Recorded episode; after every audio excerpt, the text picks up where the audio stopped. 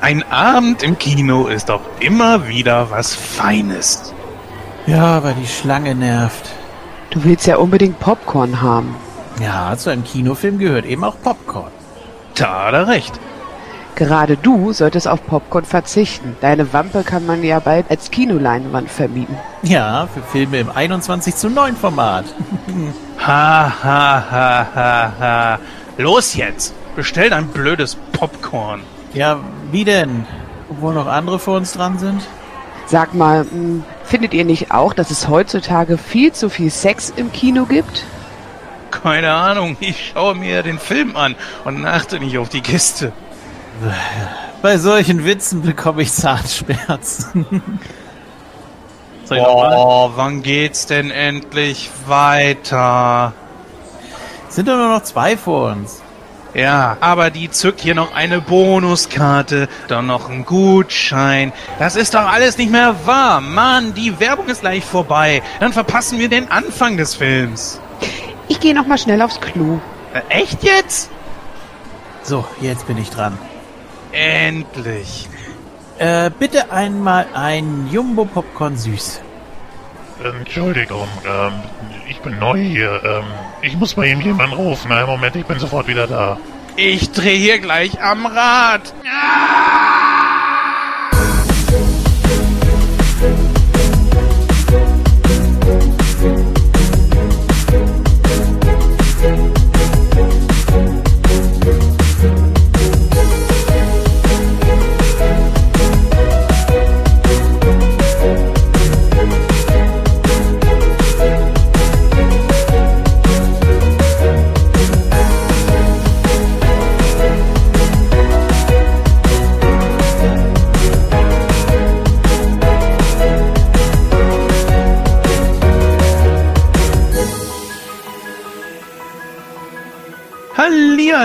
wie der gute Julian so schön sagt. ja, liebe Hörer, ich begrüße euch zur 124. Ausgabe von Nightcrow. Ja, heute mal wieder mit folgender Besetzung, die ihr auch schon vom letzten Mal her kennt, nämlich zum einen den Julian. Hallo. Also. Jawohl. Was auch immer er damit sagen wollte. Hab den Film nicht gesehen, okay. Ach, Oh Gott, oh Gott, oh Gott. Ja, und zum anderen begrüße ich mal wieder die Lara. Hallo. Hallo. Ja, ein freundliches Hallo, das ist schön.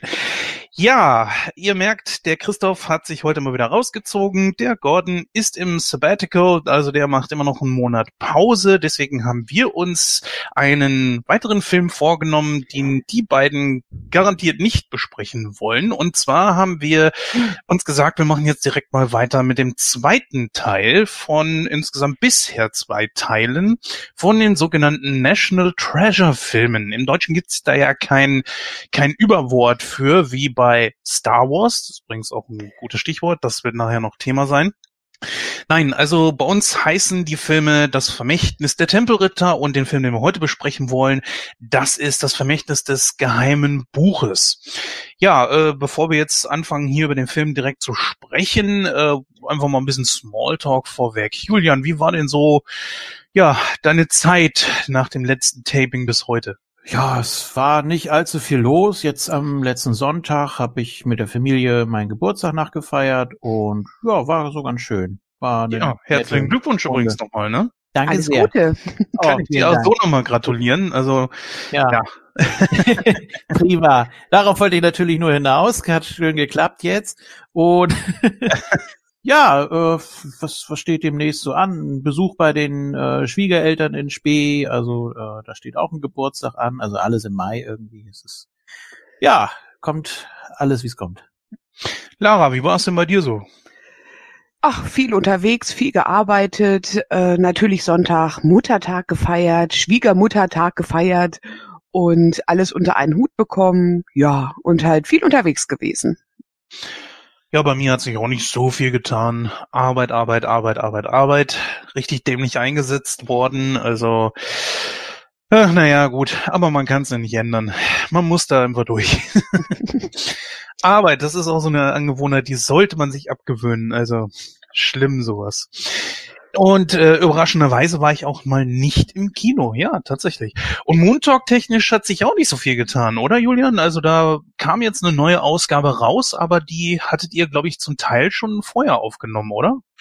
Ja, das war Classics, ne? Also drei mhm. Raws und äh, der UK Pay-per-View ähm, 99 und die nächste Classic-Ausgabe wird dann, ja, das wird ein schwieriges Thema sein, das wird mhm. dann Over the Edge 99 sein, aber ja, bis dahin ist ja noch ein bisschen hin. Das werden wir dann, denke ich, Ende Mai machen. Ähm, also, dass es auch zeitlich passt. Der 23. Mai ist ja der 20. Todestag von Owen Hart und da wollen wir natürlich auch mal den Pay-per-View jetzt endlich besprechen. Wird ja auch langsam Zeit. Ich habe immer noch dem 19. Mai immer im Kopf. Das liegt aber daran, dass ich da den Unfall hatte. Und irgendwie äh, kann ich mir das dadurch merken, dass Owen da um die Zeit gestorben ist. Äh, ich muss halt immer mal nur ein paar Tage draufrechnen. Ja, ich lag damals im Krankenhaus, kam ein Kumpel, hat mich besucht und sagte, du, weißt du, dass Owen Hart tot ist? Ich dachte, der macht einen Scherz. Ich sag, wieso? Der, der Junge ist nicht mal, der ist gerade mal Anfang 30. Wie, was soll da sein? Naja, großer Unfall. Ja, da äh, freue ich mich schon irgendwie drauf, das mal zu besprechen. Das wäre eine Premiere. Naja, ich versuche auf jeden Fall dabei zu sein. Ja, der gute Ohn.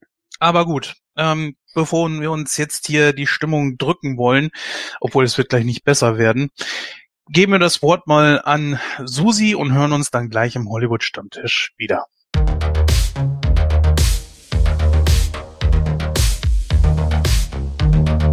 Wir melden uns mit Ausgabe 124 zurück. Wie auch in der letzten Episode haben wir wieder einen Hollywood-Stammtisch mit im Programm. Auch dieses Mal leider mit nicht so schönen Themen, denn in den letzten Tagen verstarben gleich zwei berühmte Hollywood-Größen. Zum einen Peter Mayhew, welchen wir alle als Chewbacca aus Star Wars kennen, und zum anderen Doris Day, welche mit ihren Filmen in den 1950er und 1960er Jahren für Aufsehen sorgte. Im Hauptthema widmen wir uns dem zweiten Teil aus der National Treasure Reihe. Dieses Mal machen wir uns mit Nicolas Cage auf die Suche nach dem Vermächtnis des geheimen Buches und versuchen auch zu ergründen, was auf der ominösen Seite 47 steht. Das alles und wie immer viel mehr nun in der 124. Ausgabe von Nightcrow.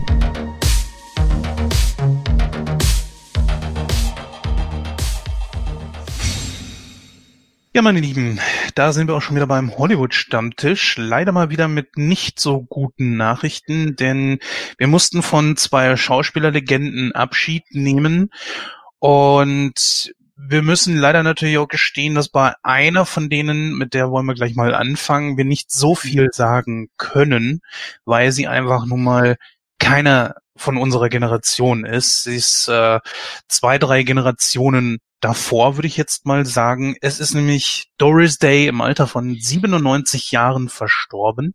Eine absolute Schauspielerlegende, die ihren Höhepunkt in den 50er und 60er Jahren hatte.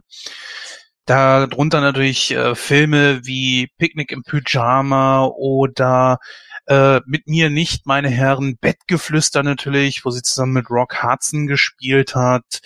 Ein Pyjama für zwei und ach, was weiß ich alles für Filme. Also die Frau hat ja wirklich sehr viel gemacht hat aber irgendwann tatsächlich dann auch ihre Karriere an den Nagel gehängt, Ende der 60er Jahre.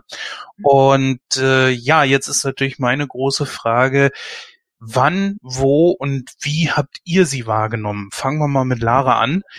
Doris Day, große Legende, der Name ist bekannt, aber wie viele Filme hast du von ihr gesehen? Ähm, also Doris Day kenne ich auf alle Fälle, ähm, auch ganz einfach. Äh, es ist definitiv nicht meine Zeit gewesen, als sie ähm, die Filme gedreht hat, aber ähm, ich hatte eine Oma eine Oma, die Doris Day geguckt hat und äh, die natürlich auch in den 80ern liefen ja die Filme trotzdem weiter. Ähm, ich dann unbewusst bewusst diese Filme natürlich äh, mitgeschaut habe und ähm, ich, wie viel ich gesehen habe, kann ich euch gar nicht sagen. Das weiß ich gar nicht. Aber äh, Doris Day lief bei meiner Oma immer im Fernsehen. Also dadurch kenne ich sie halt. Ähm, ich bin aber auch ganz ehrlich, das ist ja Ewigkeiten her. Ich war Kind und ähm, ich weiß, dass sie, dass sie blond war. Warum ich das noch so im Kopf habe, kann ich gar nicht so sagen, ob das so prägend für mich noch gewesen ist. Mm, und dass sie halt ähm, auch so eine so eine leichte Rotzgöre gewesen ist. Also sie hat ja viele Szenen auch gespielt, wo sie ja ähm, so die diejenige war, die ähm, wie, wie sagt man, die so ähm, gemeckert hat. Also in den Rollen ist sie ja ähm, ganz schnell so reingerutscht und ähm, sie war Sängerin. Das muss man ganz klar sagen. Sie, sie war Sängerin und das wurde halt äh, in den Film halt mit eingebaut. Und das war ja auch ihr Steckenpferd gewesen. Und ähm, ja, die Stimme ist einfach für mich unverkenntlich. Also die höre ich immer wieder. Ähm, und wer Doris Day kennt, der weiß, dass sie echt also für mich damals, für, für meine Kindheit, tolle Musik gemacht hat. Also wir haben sie ja in Deutsch gehört. Ähm, wenn man jetzt noch mal so reinguckt und hört es im Englischen, ähm, wunderbar. Also ich kenne sie halt mit der deutschen Synchronstimme dann auch. Und ja, also für mich ist es schon, also keine Unbekannte. Und ich kann euch auch gleich erzählen, ähm, was mir noch so aufgefallen ist. Sie hat ja nur von 19 48, glaube ich, war's. Bis in äh, äh Ende der 60er hat sie auch nur gedreht und das hat auch einen Grund, warum sie da nur gedreht hat bis dahin, weil es dann anfing, ähm, dass die Filme schlüpfrig wurden. Also sie, wenn wenn ihr das ja so ähm, lest, ne, was was für Betitelungen die ähm, Filme haben, äh, war das noch nicht so das das was so schlüpfrig war, aber danach kam es und dann hatte sie ähm, für sich ganz klar, sie steigt aus der Szene aus, weil sie das dann definitiv nicht weitermachen wollte. Mhm.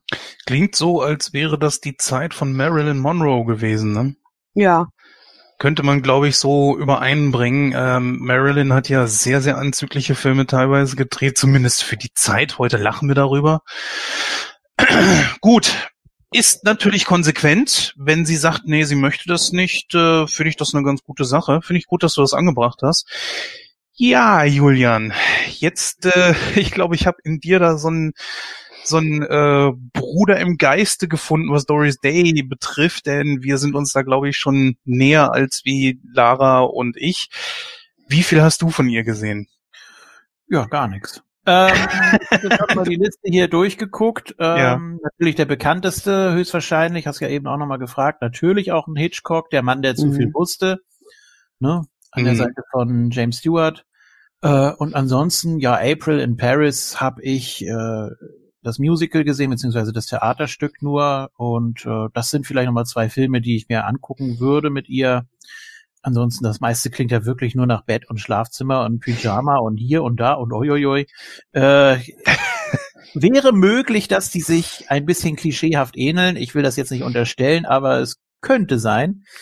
Ähm, will da natürlich keine Vorurteile jetzt hier äh, schüren, aber mal gucken, was ich, was ich mir da noch so angucken werde. Ja, da muss also ich liegt, ich muss dazu sagen, es liegt nicht an der Generation. Es liegt auch nicht daran, dass das alte Filme sind, 40er, 50er, 60er. Um Gottes Willen, ich liebe alte Filme. Also äh, mhm so, so, so die ganz frühen Chaplin-Sachen waren ja auch in den 20ern und dann kamen die Marx Brothers in den 30ern und 40ern, die ich rauf und runter gucke, heute noch. Also das hat damit überhaupt nichts zu tun. Ähm, es lief einfach an mir vorbei. Hat ich, ich habe jetzt nicht bewusst einen Bogen um sie gemacht. Ist bei mir genauso. Obwohl den Mann, der so viel wusste, den kenne ich auf jeden Fall. Den habe ich vor allzu langer Zeit Nee, das ist wirklich noch gar nicht so lange her. Zwei, drei Jahre, da habe ich den Film gesehen. Der war auch gar nicht so schlecht. Und äh, das war einfach so eine Zeit, wo ich auch versucht hatte, so äh, Hitchcock-Filme, die ich noch nicht gesehen hatte, dann nachzuholen. Und da ging mir das dann, aber hey, mir war jetzt auch gar nicht bewusst, dass sie da dann mitspielte. Guck mal an. Ja, ich geht mir ganz genauso wie dir. Äh, ich habe sie nicht bewusst gemieden. Das, das war einfach so. Ähm, mit Rock Hudson, diesen Film Bettgeflüster, habe ich irgendwann in den 80ern, glaube ich, gesehen, zusammen äh, mit meiner Mutter. Aber dann war es das auch wirklich. Und sie hat ja gerade mal 20 Jahre Filme gemacht, danach war es ja dann auch wirklich vorbei. Äh, ich dachte ehrlich gesagt sogar, dass es einfach daran lag, dass sie da schon halt eben ein bisschen älter war. Sie ist ja 1919, äh, Quatsch, Sie ist ähm, 1922 ist sie äh, geboren. Das heißt, sie hat mit 26 angefangen, war sie 46, als sie aufgehört hat. Ist in der damaligen Zeit äh, für ältere Schauspielerinnen schon ein bisschen schwieriger gewesen, glaube ich. Aber Doch, also man kennt sie natürlich auf jeden Fall. Die Musik von ihr, klar, genauso wie Lara schon sagte, das ist auch an mir nicht vorbeigegangen. Aber ansonsten muss ich gestehen, bin ich da ganz bei dir. Viel habe ich wirklich nicht von ihr gesehen. Ich muss auch dazu sagen, auch mit 97 oder Fotos, die ich gesehen habe, wo mhm. sie meinetwegen 96 war, die sah wirklich bis ins hohe Alter noch verdammt gut aus, muss man wirklich mal mhm. anerkennen. Also dieser offene, herzliche Gesichtsausdruck und das können sich nur wenige bewahren. Also sie hat scheinbar auch ein sehr schönes Leben gehabt. Muss man sagen. Ja, man muss auch sagen, sie hat natürlich jetzt nicht 68 ihre Karriere total den Nagel gehangen. Da geht's nur im Prinzip um Kinofilme. Sie hat aber seit 68 äh, auch verschiedene Sachen im Fernsehen gemacht. Es gab ja diese Doris Day Show. Das war so eine Art äh, Sitcom, eine Comedy-Show. Da hat sie mitgemacht. Äh, vereinzelt hier und dort irgendwo noch ein bisschen was. Äh, ich glaube 85 bis 86 steht hier, hat sie eine Talkshow gemacht, Doris Day's Best Friends. Also da kam schon noch ein mhm. bisschen was. Aber kinotechnisch, also mit Film und so weiter, das war mich erstaunt ja, dass sie keinen Oscar gewonnen hat. Sie ist, war zwar 1960 äh, mit Bettgeflüster nominiert, was mich nicht wundert. Das ist ein guter Film gewesen. Aber ja, ich lese ja auch hm. gerade, Doris Day hatte im Lauf ihrer Karriere nie einen Oscar gewonnen, aber man hat ihr den Ehren-Oscar angeboten. Äh, den wollte sie aber nicht. Also, man muss mal sagen, also wenn man das hier so liest, das klingt nach einer sehr, sehr taffen Frau, die zu dem, was sie sagt, doch steht. Ja. Gute Geschichte. Ja, ist eine Legende von uns gegangen. Ich muss hm. jetzt mal zu meiner Schande gestehen, ich habe noch nicht einmal mehr Notiz genommen, dass sie überhaupt noch lebte. Ja. Ja, war mir auch nicht mehr so ganz präsent. Ne? Also der Name kam jetzt auch erst wieder hoch, als ich's erfahren habe. Ja. Geht naja, 97, also ja. heftig. Wunderbares Alter. Also ja. ich denke, und das, was sie so geleistet hat in den, den Jahren, äh, unglaublich. Also wenn man mal schaut, ne, von 1948 bis 68, fast jedes Jahr ein Film. Das muss man sich mal so bitte auf der Zunge zergehen lassen. Das ist schon Wahnsinn. Und danach halt, naja, ihre ähm, Fernsehsendung, die sie ja dann gemacht hat. Was ich da ganz interessant finde, ähm, oder was so meine Vermutung gerade ist, so, dass sie da, glaube ich, für sich gut geguckt hat, dass sie geschaut hat, ah, was will ich machen? Weil alles, was sie da macht, ist immer ähm, die Doris Day Show oder äh, Doris Day Best Friends. Also es ist immer was mit ihrer Betitelung. Ich denke, da wird sie ganz viel Einfluss drauf genommen, dass sie gesagt hat, ich mache jetzt das, was ich gerne möchte. Dass sie da nochmal für sich geschaut hat. Ja, ja. ja ein Film, da fällt einem natürlich noch einer ein, der das auch geschafft hat, sei es als Schauspieler oder als Regisseur, Woody Allen. Also das ist auch so ein mhm. Arbeitstier einfach, ne? Also das ist schön, dass es noch äh, solche Leute von der alten Schule gibt, denen es aber auch nicht darum geht, jedes Jahr einen Film rauszuhauen, sondern da soll schon Qualität hinterstehen. Ne? Bei Woody Allen gab es doch jetzt so einen kleinen Skandal, ne? Wurde ihm nicht irgendwie sexuelle Belästigung oder sowas vorgeworfen? Äh, wem nicht im Rahmen der MeToo? Ich hab's auch gedacht. Ja gut, wir wollen also, uns natürlich nicht darüber lustig machen. Nein, das ist natürlich nein. schon ein ernstes Thema. Aber äh, fiel mir gerade ein, wo du den Namen erwähnt mhm. hast. Ich bin ja jetzt wirklich nicht so klatschgeil. Das heißt also, der Klatsch und Tratsch, wenn es sich irgendwie mit einem Film verbunden ist, dann äh, kriege ich sowas immer nur nebenbei mit. Naja, egal. Ähm, auf jeden Fall geht hier eine Schauspielerlegende von uns und da kann ich wirklich jetzt einfach mal sagen, 97 Jahre die Frau hat ihr Leben gelebt. Das ist weder zu früh, das ist äh, absolut okay, mit 97 abzutreten. Also das ist einer der wenigen Male, wo ich sage, dass das ist dann schon in Ordnung. Ähnlich wie bei Stan Lee mit weit über 90 Jahren, ich glaube 91. Ich meine, so weit bringt's nicht jeder. Gut, ähm, apropos nicht wirklich weit bringen. Ähm, nicht ganz so alt ist Peter Mayhew geworden. Er ist am 30. April 2019 verstorben. Er ist, glaube ich, nur 75 geworden. Ne? Kann das sein, Julian? 74, 74. also ja, knapp, knapp 75, also mhm. knapp vorm 75. am 19. Mai. Also in wenigen Tagen, um mir mal K-Fape zu brechen, wäre er 75 geworden, äh, hatte einen Herzinfarkt und ja, äh, ist natürlich so gesehen auch nicht unbedingt ein sehr, sehr hohes Alter, aber äh, vielleicht hängt das auch mit seiner ja sehr besonderen Anatomie zusammen. Ich Mhm. weiß nicht, wie sehr das seine Gesundheit auch belastet hat. Zwei Meter, einundzwanzig, ist schon, äh, wird ja nicht jeder. Ne? Nee, wir beide kennen das ja aus dem Wrestling, ne? Ja. dass gerade so große Leute dann auch sehr, sehr früh gestorben sind. Andre the Giant, äh, Giant Gonzalez. Äh, wer war denn da noch? Da war da noch so ein ziemlich großer Wrestler, der auch dann gestorben ist. Ich weiß gerade nicht, aber äh, diese Leute, John Start oder sowas zum Beispiel. Ne? Also so wirklich auch, die, ja. ne, gibt's schon einige. Ja, Äh, die sind halt sehr anfällig auch, ne? Deswegen 75, äh, 74 Jahre alt ist gar nicht schlecht jetzt ehrlich gesagt. Ja gut, er war Schauspieler, diese Größe schränkt ihn natürlich ein. Die bekannteste Rolle, ganz klar, ist äh, als Chewbacca in Krieg der Sterne, ne? Die erste Trilogie, die äh, Episode 4 bis 6 und äh, dann noch äh, das Erwachen der Macht, wo er dann noch selber gespielt hat. und drei. Dann, bitte?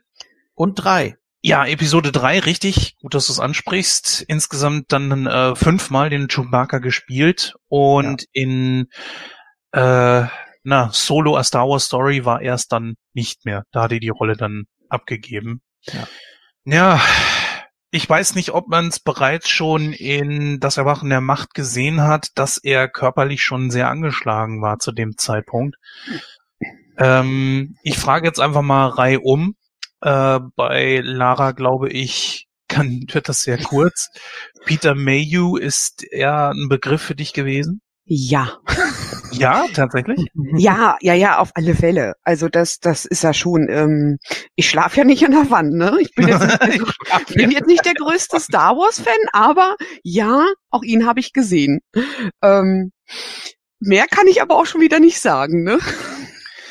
Aber ich denke, da seid ihr beide, glaube ich, mehr die Fachleute zu. Also äh, unbekannt definitiv nicht, muss man wirklich sagen. Also ähm, kennen tue ich ihn auf alle Fälle. Naja, stell dein Licht mal nicht unter den Scheffel, denn so viel hat er nicht gemacht neben Star Wars. Nee, das Also, stimmt. Aber wenn man Star Wars schon mal gehört hat und ein, ein riesiges Wesen dort gesehen hat, ich meine, er ist ja von der Erscheinung her damals in Star Wars äh, schon, also ist ja schon eine Erscheinung gewesen. Und ich glaube, jeder, der irgendwie mal was mit Star Wars am Hut gehabt hat, ähm, weiß sofort, wer das ist. Definitiv. Ja, Chewbacca ist ja, also Popkultur, also richtig. Also, aber du hast recht. Sonst hat er wirklich nicht viel gemacht, ne? Ja, bevor ich jetzt zu Julian Mhm. übergehe, kann man ja kurz mal die Filmografie ohne Star Wars dann sagen. Und zwar 77 Sindbad und das Auge des Tigers. Äh, 1978 ein Film namens Terror, der nicht einmal eine deutsche Wikipedia-Eintragung hat.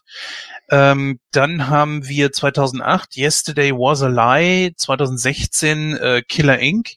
und das war's. Und das meiste davon hat noch nicht einmal eine Wikipedia-Eintragung, zumindest in Deutschland.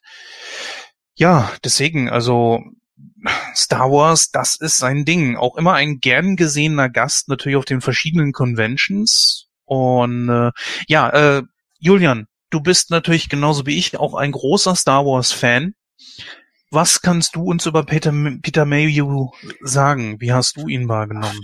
Ja, also nicht, äh, nicht, nicht so intensiv. War natürlich ein wichtiger Charakter, aber letztendlich war es ja nun mal ein Charakter, bei dem er nichts selbst mit der, mit der Mimik gemacht hat und auch äh, die Geräusche ja nicht von ihm kamen, aber er war eben so äh, durch die, durch die Gestik und so war er Mhm. eben, er war eben Chewbacca, ne, muss man mal so ganz klar sagen.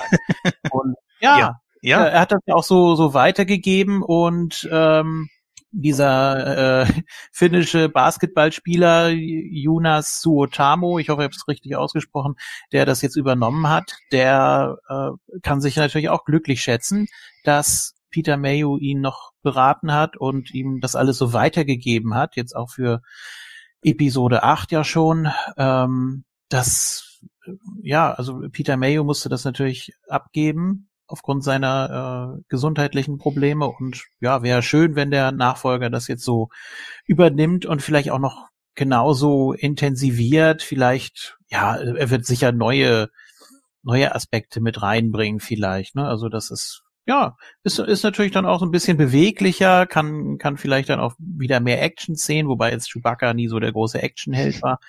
Aber vielleicht kann der das dann doch noch ein bisschen besser. Ne? Also ist natürlich schön, wenn man so diese Nostalgiewelt hat und auch sieht und man weiß, er steckt da jetzt drin, nach wie vor.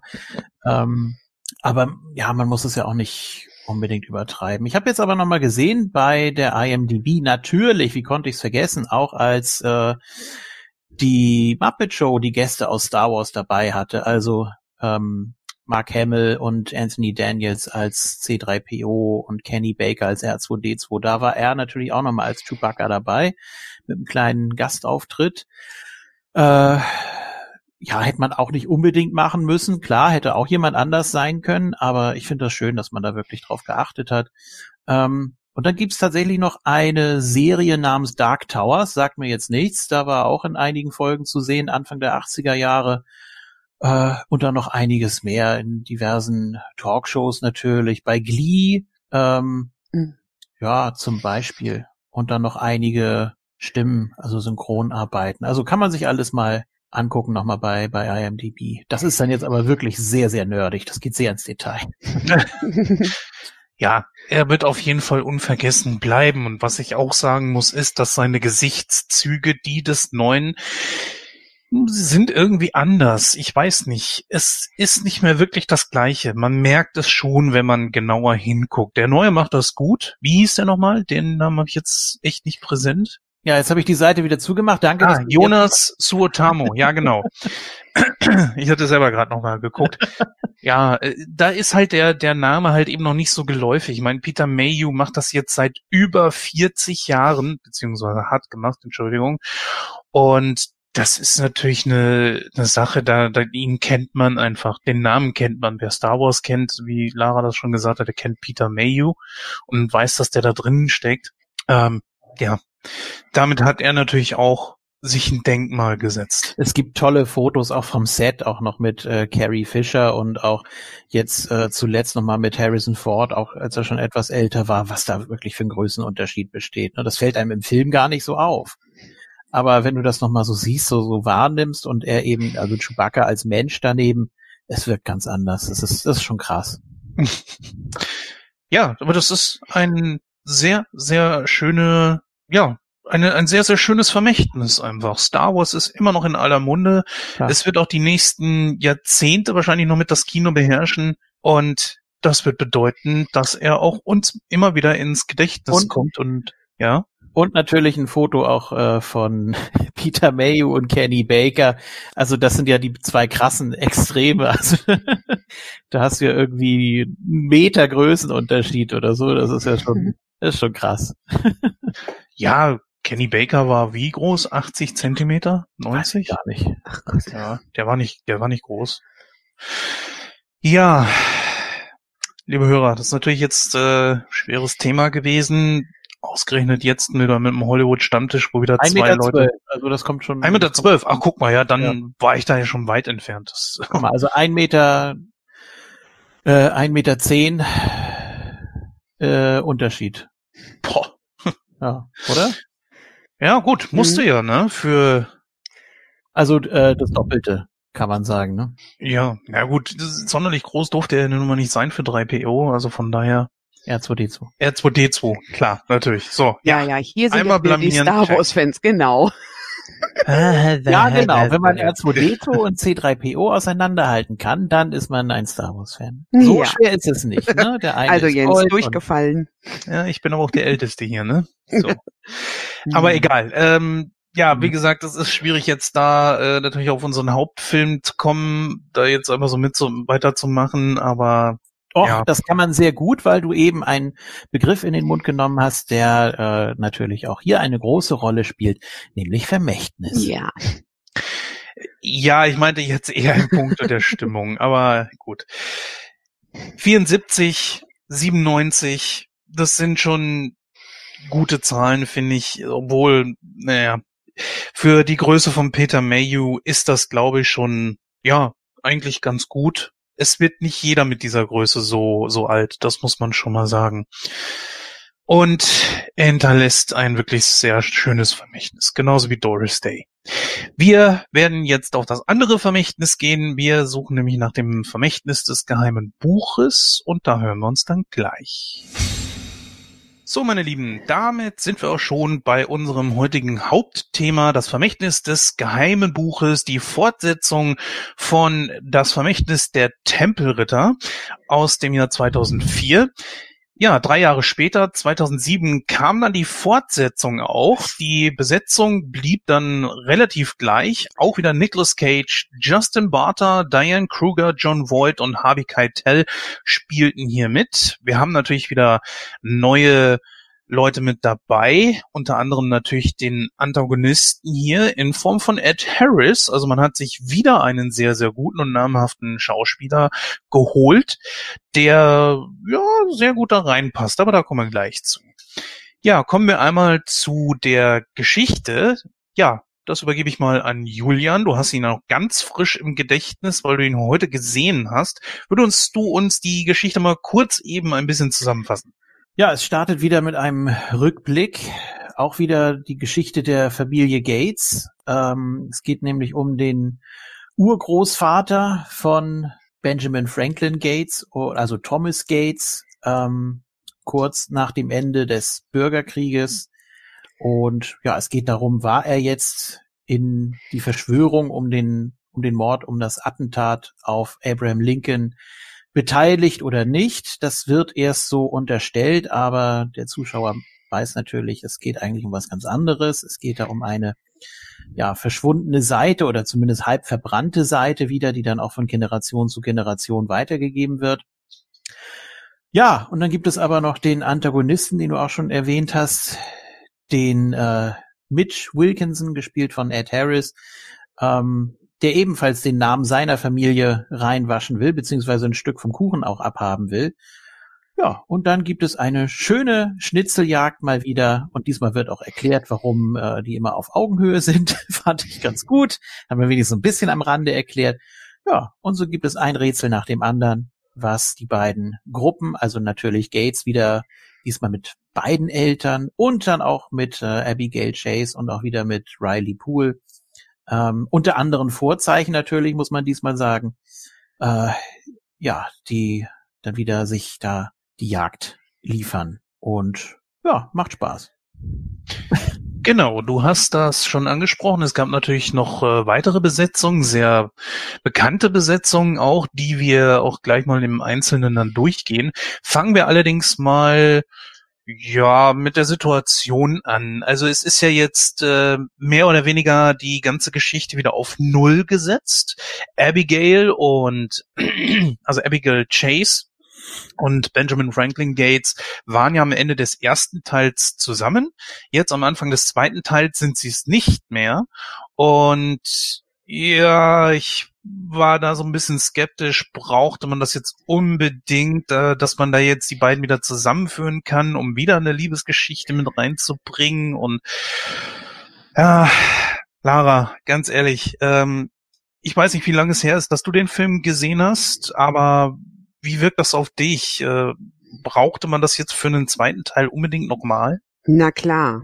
Oh Dann Gott. funktioniert der Film doch auch, auch gar nicht. Ähm, ähm, nein. Doch, durch die Eltern. Ach, ja, durch die Eltern. Ja. Nein. Also ich finde, ähm, die musste mit rein. Definitiv. Ja, sie musste, also, was meinst du jetzt die Geschichte um die beiden oder mhm. Chase selbst? Bitte? Meinst du jetzt äh, Abigail Chase selber oder meinst du die Geschichte, dass sie nochmal zusammenfinden müssen? Naja, vielleicht äh, ähm, sie, sie, definitiv. Ne? Ob ja, ja, jetzt, da, da genau, ob es jetzt, nicht, aber ob es jetzt wirklich nochmal sein musste, dass sie wirklich jetzt nochmal äh, da so eine Liebesgeschichte rausmachen. Nein, denke ich nicht. Aber ich finde, sie hätte, musste dabei sein. In irgendeiner Art und Weise. Ich, deswegen, ich finde es ganz gut, so wie es eigentlich gelaufen ist. Aber es ist nicht zwingend notwendig. Nein, das nicht. Aber ich finde schon, doch, sie musste mit rein. Ach, ich kann mich gerade nicht entscheiden. Ja, nein, ja, nein. Ich sage ja, es musste so sein. Ja, es hat für ein paar gute Witze ja gesorgt. Allein ja. hier, wo sie da im Oval Office sind und äh, er dann auch ganz bewusst provokant dann da, äh, nee, sie war das. Sie, sie hat ja Ben äh, provoziert Und äh, das, das war schon an einigen Stellen recht lustig, ja. Aber dass man sie unbedingt deswegen auseinanderbringen musste, nur Mhm. für ein, zwei, drei Witzchen oder so, weil ich finde, Julian hat recht. Im Vordergrund, also wenn es wirklich um so eine Liebesgeschichte geht, dann sind die Eltern eigentlich eher mehr im Fokus. Ich fand, das hat auch besser funktioniert. Also bei den beiden Jungen, sage ich mal, da war das sehr gezwungen. Das hat sich jetzt wieder gereimt. Ähm, aber bei den bei den Eltern, das war jetzt noch mal so eine Geschichte, die man noch gar nicht hatte. Und warum müssen die jetzt? Ich meine, denen ging's doch gut. Die haben, guck mal, 0,5 Prozent von äh, 10 Milliarden haben die durch drei oder meinetwegen vier aufgeteilt, wenn du den Vater noch dazu nimmst. Ähm, also sprich 50 Millionen. Richtig? Ja, weiß ich nicht ganz genau, wie So. was für eine Summe das war, aber das Ja. war schon, das war schon Komisch, ordentlich. komisch ist ja, dass äh, Riley nur fünf Millionen über hatte. Das ist ja schon mal merkwürdig. Also ich weiß nicht, wie die das genau aufgeteilt haben. Ja, komm, also wir haben jetzt ein Haus, wir gründen vielleicht eine Familie oder so, ne, angeschmiert. Äh, hätte ja sein können. Ich weiß es nicht genau. Es war ja auch so eine so ein netter Abschlussgag dann beim beim ersten Teil. Ähm, du hättest zehn Prozent verlangen können und nee, das ist zu viel. Wir haben ein Prozent, ja nicht mal, nur 0,5 so. Dann äh, ist eben die Sache, dass es 50 Millionen sind. Na gut, ist egal. Er mit seinem Auto dann auf jeden Fall und er ist ja auch völlig verzweifelt. Weißt du, wie viel Steuer auf 5 Millionen anfallen? 6 Millionen. Natürlich. Also irgendwie hat er da was falsch gemacht.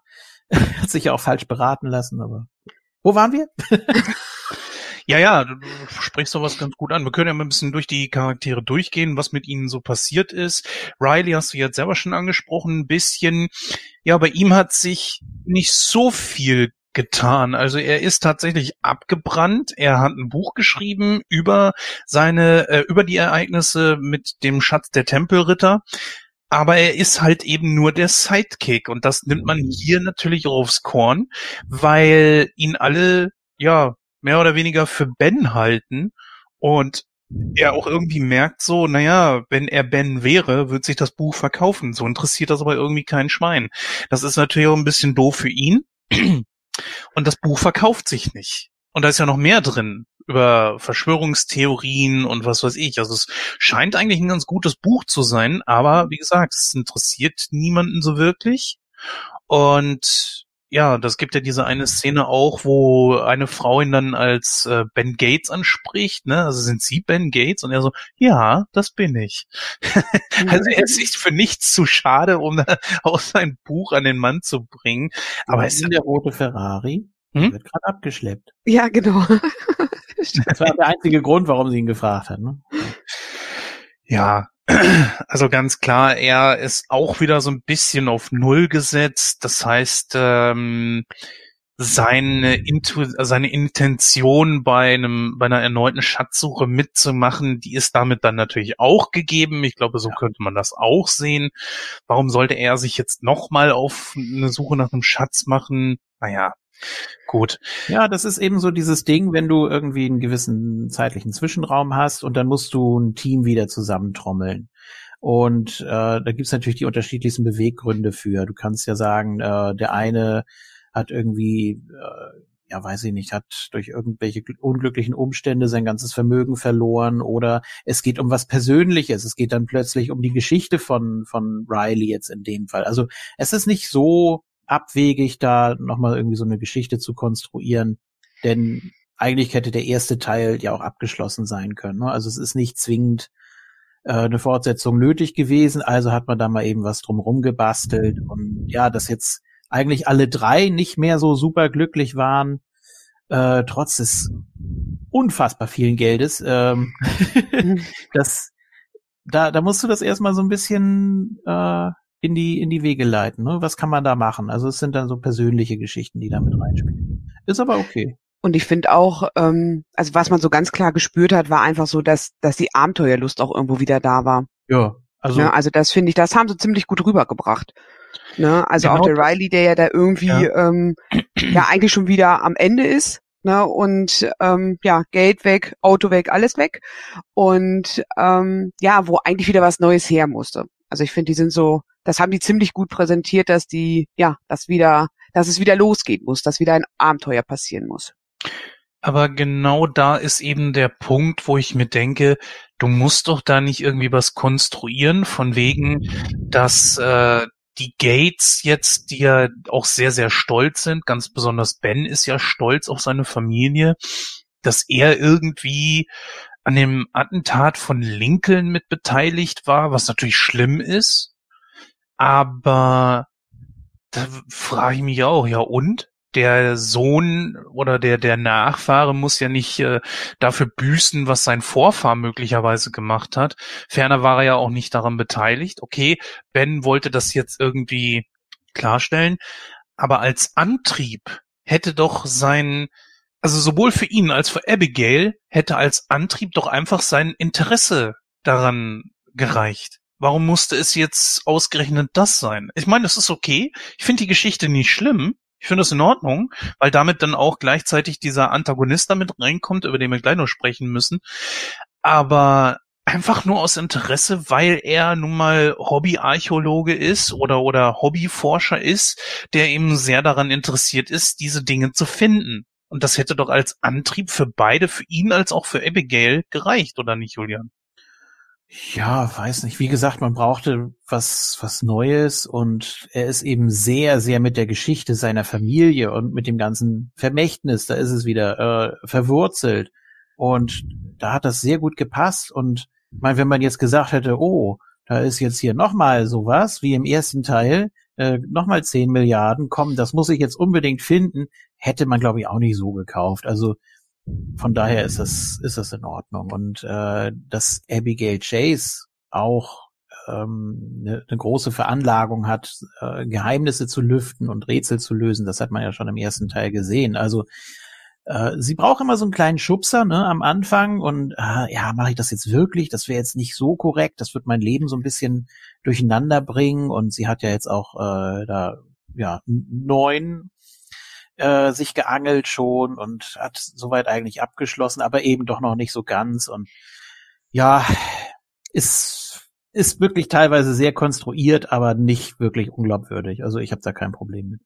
Was war nochmal der neue? War der äh, Kurator im Weißen Haus oder so? Äh, ob Kurator, weiß ich nicht, aber er war da wohl schon so ein hohes Tier, weil er ja auch Zugang zum Oval Office hatte und so mhm. weiter, mhm. dieser äh, Connor. Ähm, Gute Frage. Kam das irgendwie nochmal so zur Sprache? Das ist ja eigentlich nicht wichtig. Er ist ja hm. eigentlich nur so ein Zugangsobjekt. also, ist nicht wirklich ein wichtiger Charakter. Ja, aber sie hatte ja nicht wirklich was mit ihm. Vielleicht war es ein Love Interest, aber das war ja nichts Festes, sonst hätte sie sich auf Ben ja nicht wieder eingelassen. Ich glaube, dass sie nicht jemand ist, der jemanden an der Nase rumführt, mit dem dann rummacht und wenn der nächstbeste wiederkommt, in diesem Fall dann Ben, äh, dass sie dann plötzlich einfach wieder zu dem überspringt. Ich glaube, Abigail ist dann schon eigentlich eher eine treue Seele. Man hätte dann einen guten äh, Antagonisten für einen dritten Teil. ja. ist auch die Frage, braucht man das unbedingt immer einen Antagonisten? Aber naja, gut. Äh, hat man in diesem Fall halt eben. Ähm, ja, gehen wir einfach mal direkt zu ihnen über, nämlich Mitch Wilkinson, gespielt von Ed Harris. Lara, äh, du kennst Ed Harris ja auch schon ziemlich lange und das ist eigentlich ein ganz guter Schauspieler, oder? Ja, absolut. Also ähm, für mich ist er ein Schauspieler, der ist also immer ein Bösewicht. Warum weiß ich nicht. Ich finde, oh. es gibt ja, äh, es gibt wirklich so Menschen ähm, oder Schauspieler, die äh, für mich ähm, diese ganze Gesichtsoptik, dieses ganze, diesen ganzen Gesichtsausdruck, alles, was die so haben, ist für mich wirklich ähm, was Böses, was ähm, so ein Gauner einfach hergibt. Und ich finde, ähm, Ed ist definitiv für mich so ein Kandidat, ähm, der kann noch so einen sympathischen Film spielen. Ich muss leider immer diesen, diesen Bösewicht in ihn sehen. Ich krieg's auch ganz schwierig raus. Ich habe das bei einigen Schauspielern. Und er ist ein Kandidat davon, wo ich immer sage, ja, ich nehme ihn das voll ab, wenn er ähm, den Bösewicht spielt. Oh. Hm. Ja, bin ich schon ein bisschen bei ihr, denn äh, er hat der hat schon was. Er kann aber auch ganz gute Rollen spielen. Also er hat einiges drauf. Ich äh, so sehr ich Mother zum Beispiel nicht wirklich mag, den Film. Ich finde, ich finde den irgendwie ja total durcheinander. Mhm. Aber trotzdem spielt er da eine Rolle. Das ist ja jetzt nicht wirklich böse, aber eine nervige Rolle. Boah, und das, das kriegt er so gut rübergebracht. Das ist echt genial. Der Typ ist wirklich nicht schlecht. Aber äh, du siehst das irgendwie anders, glaube ich, ne, Julian? Ja, ich mag, glaube ich, den korrekten Ed Harris lieber. Also er ist ja wirklich immer so mh, schon schon eiskalt, immer sehr ähm, voller Kalkül und und und äh, ja sehr sehr sachlich immer. Ähm, ist vielleicht auch nicht so sehr wandelbar als Schauspieler. Also ob er jetzt hier der Regisseur bei der Truman Show ist, da ist das ja eigentlich auch so ein bisschen in die Richtung äh, ja Eigennutz. Ne? Also er ist schon so ein so ein berechnender Egoist teilweise, aber trotzdem mag ich auch seine korrekten Rollen. Also es ist echt schwierig. Ähm, ja, da gibt's da gibt's einige, die man mal besprechen kann auch so an, an Filmen. Ähm, in einer kleinen Stadt zum Beispiel, da ist ja nun eindeutig äh, der Gute. Ne? Also. Ja, ich finde, er hat so einen so einen Hauch von Sam Neill. Ich meine nicht nur, dass sie die beiden äh, die gleichen Synchron den gleichen Synchronsprecher haben. Ja. Was natürlich auch jetzt vielleicht irgendwie eine Assoziation ist, aber ich finde, ich finde, auf jeden Fall. Ja, ne, aber irgendwie finde ich, haben die was. Also ich, ich weiß nicht. Ich finde trotzdem, er macht seine Sache eigentlich immer gut, aber er ist trotzdem mehr oder weniger immer ein B-Schauspieler, oder? Also so wirklich Ja. großartige Hauptrollen oder so habe ich jetzt nie wirklich von ihm gesehen. Aber die die Rollen, die er da macht, das, das ist eigentlich wirklich gut. Also dafür ist er prädestiniert. Ich muss gestehen, in Mitch Wilkinson kann ich nicht wirklich einen Antagonisten sehen. Er ist zwar gefährlich, er wedelt zwar mit der Kanone, aber was er dann ganz zum Schluss macht, naja, Es geht ihm auch um den Namen seiner Familie oder um sein Vermächtnis. Ja, okay. Also, aber auch erst, als es wirklich so gar keinen Ausweg mehr gibt. Wollen wir da später drauf eingehen vielleicht? Ja, wir können gerne später noch drauf eingehen, dann äh, vertagen wir das mit ihm noch mal so ein bisschen nach hinten, denn äh, ich glaube, die Tat zum Schluss, das sollte man dann noch mal sehen und ob man dann wirklich einen Antagonisten in ihm sehen kann. Es ist, ja, vertagen wir es bis zum Schluss. Dann haben wir natürlich noch den äh, US-Präsidenten gespielt von Bruce Greenwood. Ein nicht unbekannter Schauspieler, wenn auch der Name einem nicht vielleicht sofort immer irgendetwas sagt. Aber er hat unglaubliche Rollen gespielt. Er war in Star Trek mit dabei. Er war in äh, Déjà-vu-Wettlauf mit der Zeit äh, gegen die Zeit war er mit dabei. In iRobot. Also der hat richtig viele großartige Filme gemacht. Hide and Seek war er mit dabei. Ähm, der Typ, der, also zumindest vom Aussehen her sollte er einem etwas sagen. Er war auch in Rambo mit dabei, falls man das noch weiß. Also ja, wie gesagt, den könnte man auf jeden Fall kennen. Äh, als US-Präsidenten fand ich ihn sehr, sehr glaubhaft. Er hat keinen Namen, ne? Oder ist mir das nur entgangen? Äh, nee, So doch, doch, doch. President oder so? Hieß er nicht nur so? Ja, ich weiß nicht. jetzt im Also, Film, oder? Ja, ja, im Film. ja. Doch. Ja? Präsident so, hat das jemand gesagt mal? Ich weiß es gar nicht. Ähm, Es, ich meine, Ich es war immer nur von, oh, ich werde den Präsidenten der Vereinigten Staaten entführen. Oh, Genau. was, den Präsidenten? Ja, den Präsidenten. Aber man, man sagt doch nie den Namen, oder? Nee, auch Nee. Ben sagt das nicht, als er ihn anspricht. Ja. Er sagt er auch nur ähm, Mr. President oder so. Ja, gut, das ist ja normal in der Mhm. direkten Anrede, aber wenn Ja. man über ihn spricht, dann muss Ach so, nee, Präsident, auch nicht. Präsident so und so, äh, was? Etwa den Präsident so und so? ja. Nee, also braucht man nicht. Nee, ist namenlos. Irgendwie, Verdeckt. ja, Oh, es ist irgendwie merkwürdig. Egal, ist ja nicht so wichtig. Auf jeden Fall finde ich, dass er einen sehr, sehr guten Präsidenten abgegeben Mhm. hat, der ja jetzt auch keine unwichtige Rolle gespielt hat. Denn nur dadurch kommt ja Ben auch an dieses, dieses entsprechende Buch, das titelgebende Buch, zumindest in Deutsch. Denn äh, im Original heißt ja der Film Book of Secrets, also das Buch der Geheimnisse. Ja, okay, kann man so stehen lassen, läuft aufs Gleiche hinaus, aber jetzt mal die Frage an dich, Julian, glaubst du, dass es wirklich solch ein Buch gibt? Es gibt ja immer mal wieder Gerüchte darüber, aber bestätigt ist das ja nicht. Es gibt nicht nur ein Buch, es gibt äh, tonnenweise Akten, Dokumente, sonst irgendwas, Aufzeichnungen jeder Art, die uns nicht zugänglich sind, von denen wir nie was hören werden. Und äh, ja, willkommen auf der Welt.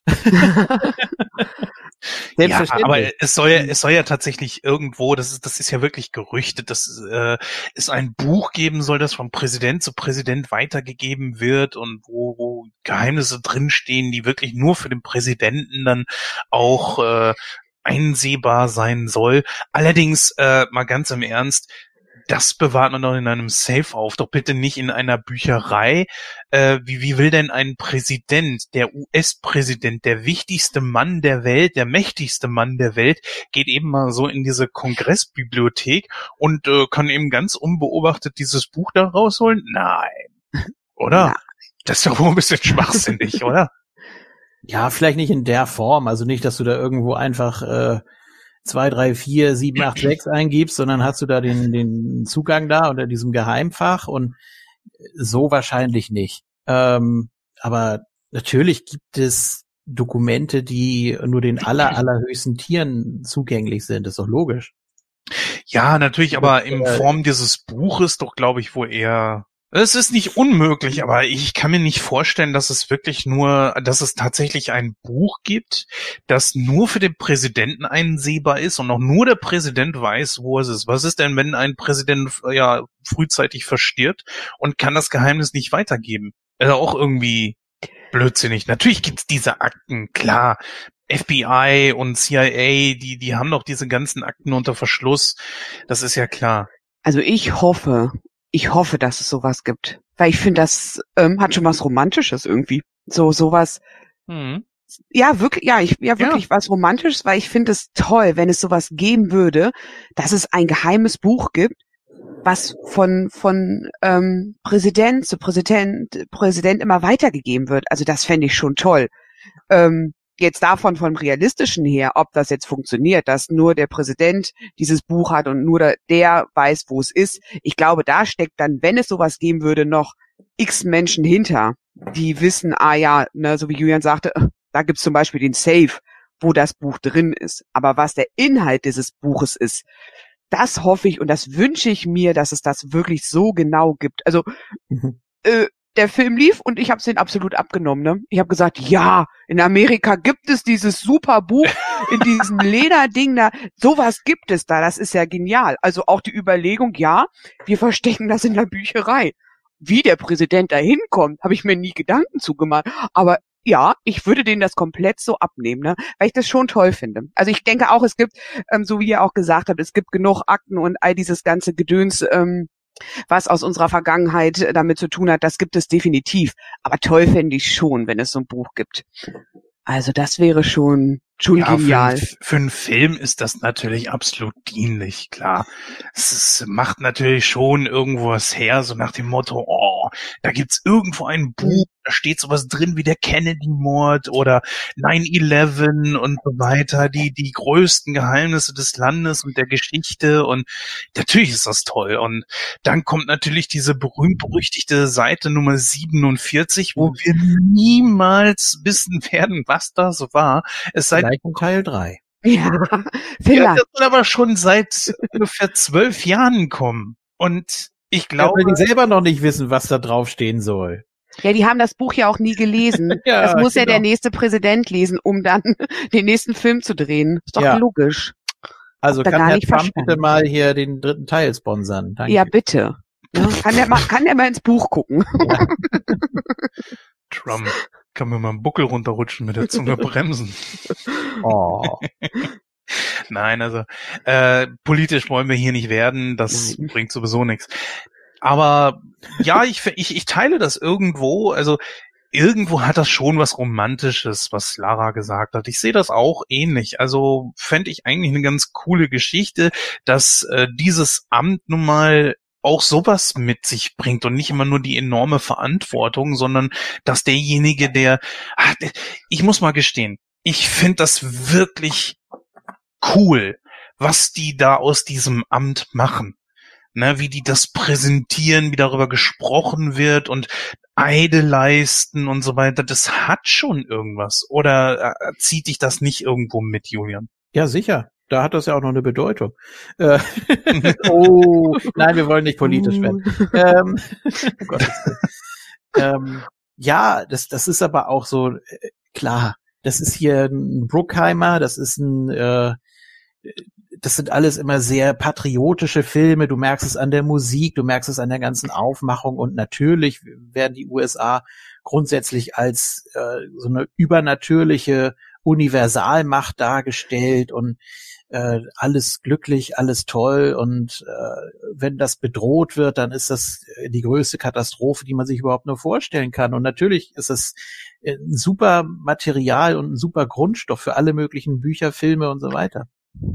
Lara, wie siehst du das? Ist das äh, auch was, wo du sagen würdest, also wenn man auf die Art und Weise an die ganze Geschichte rangeht, dann bekommt so ein, so ein Amt auch noch eine ganz andere Bedeutung?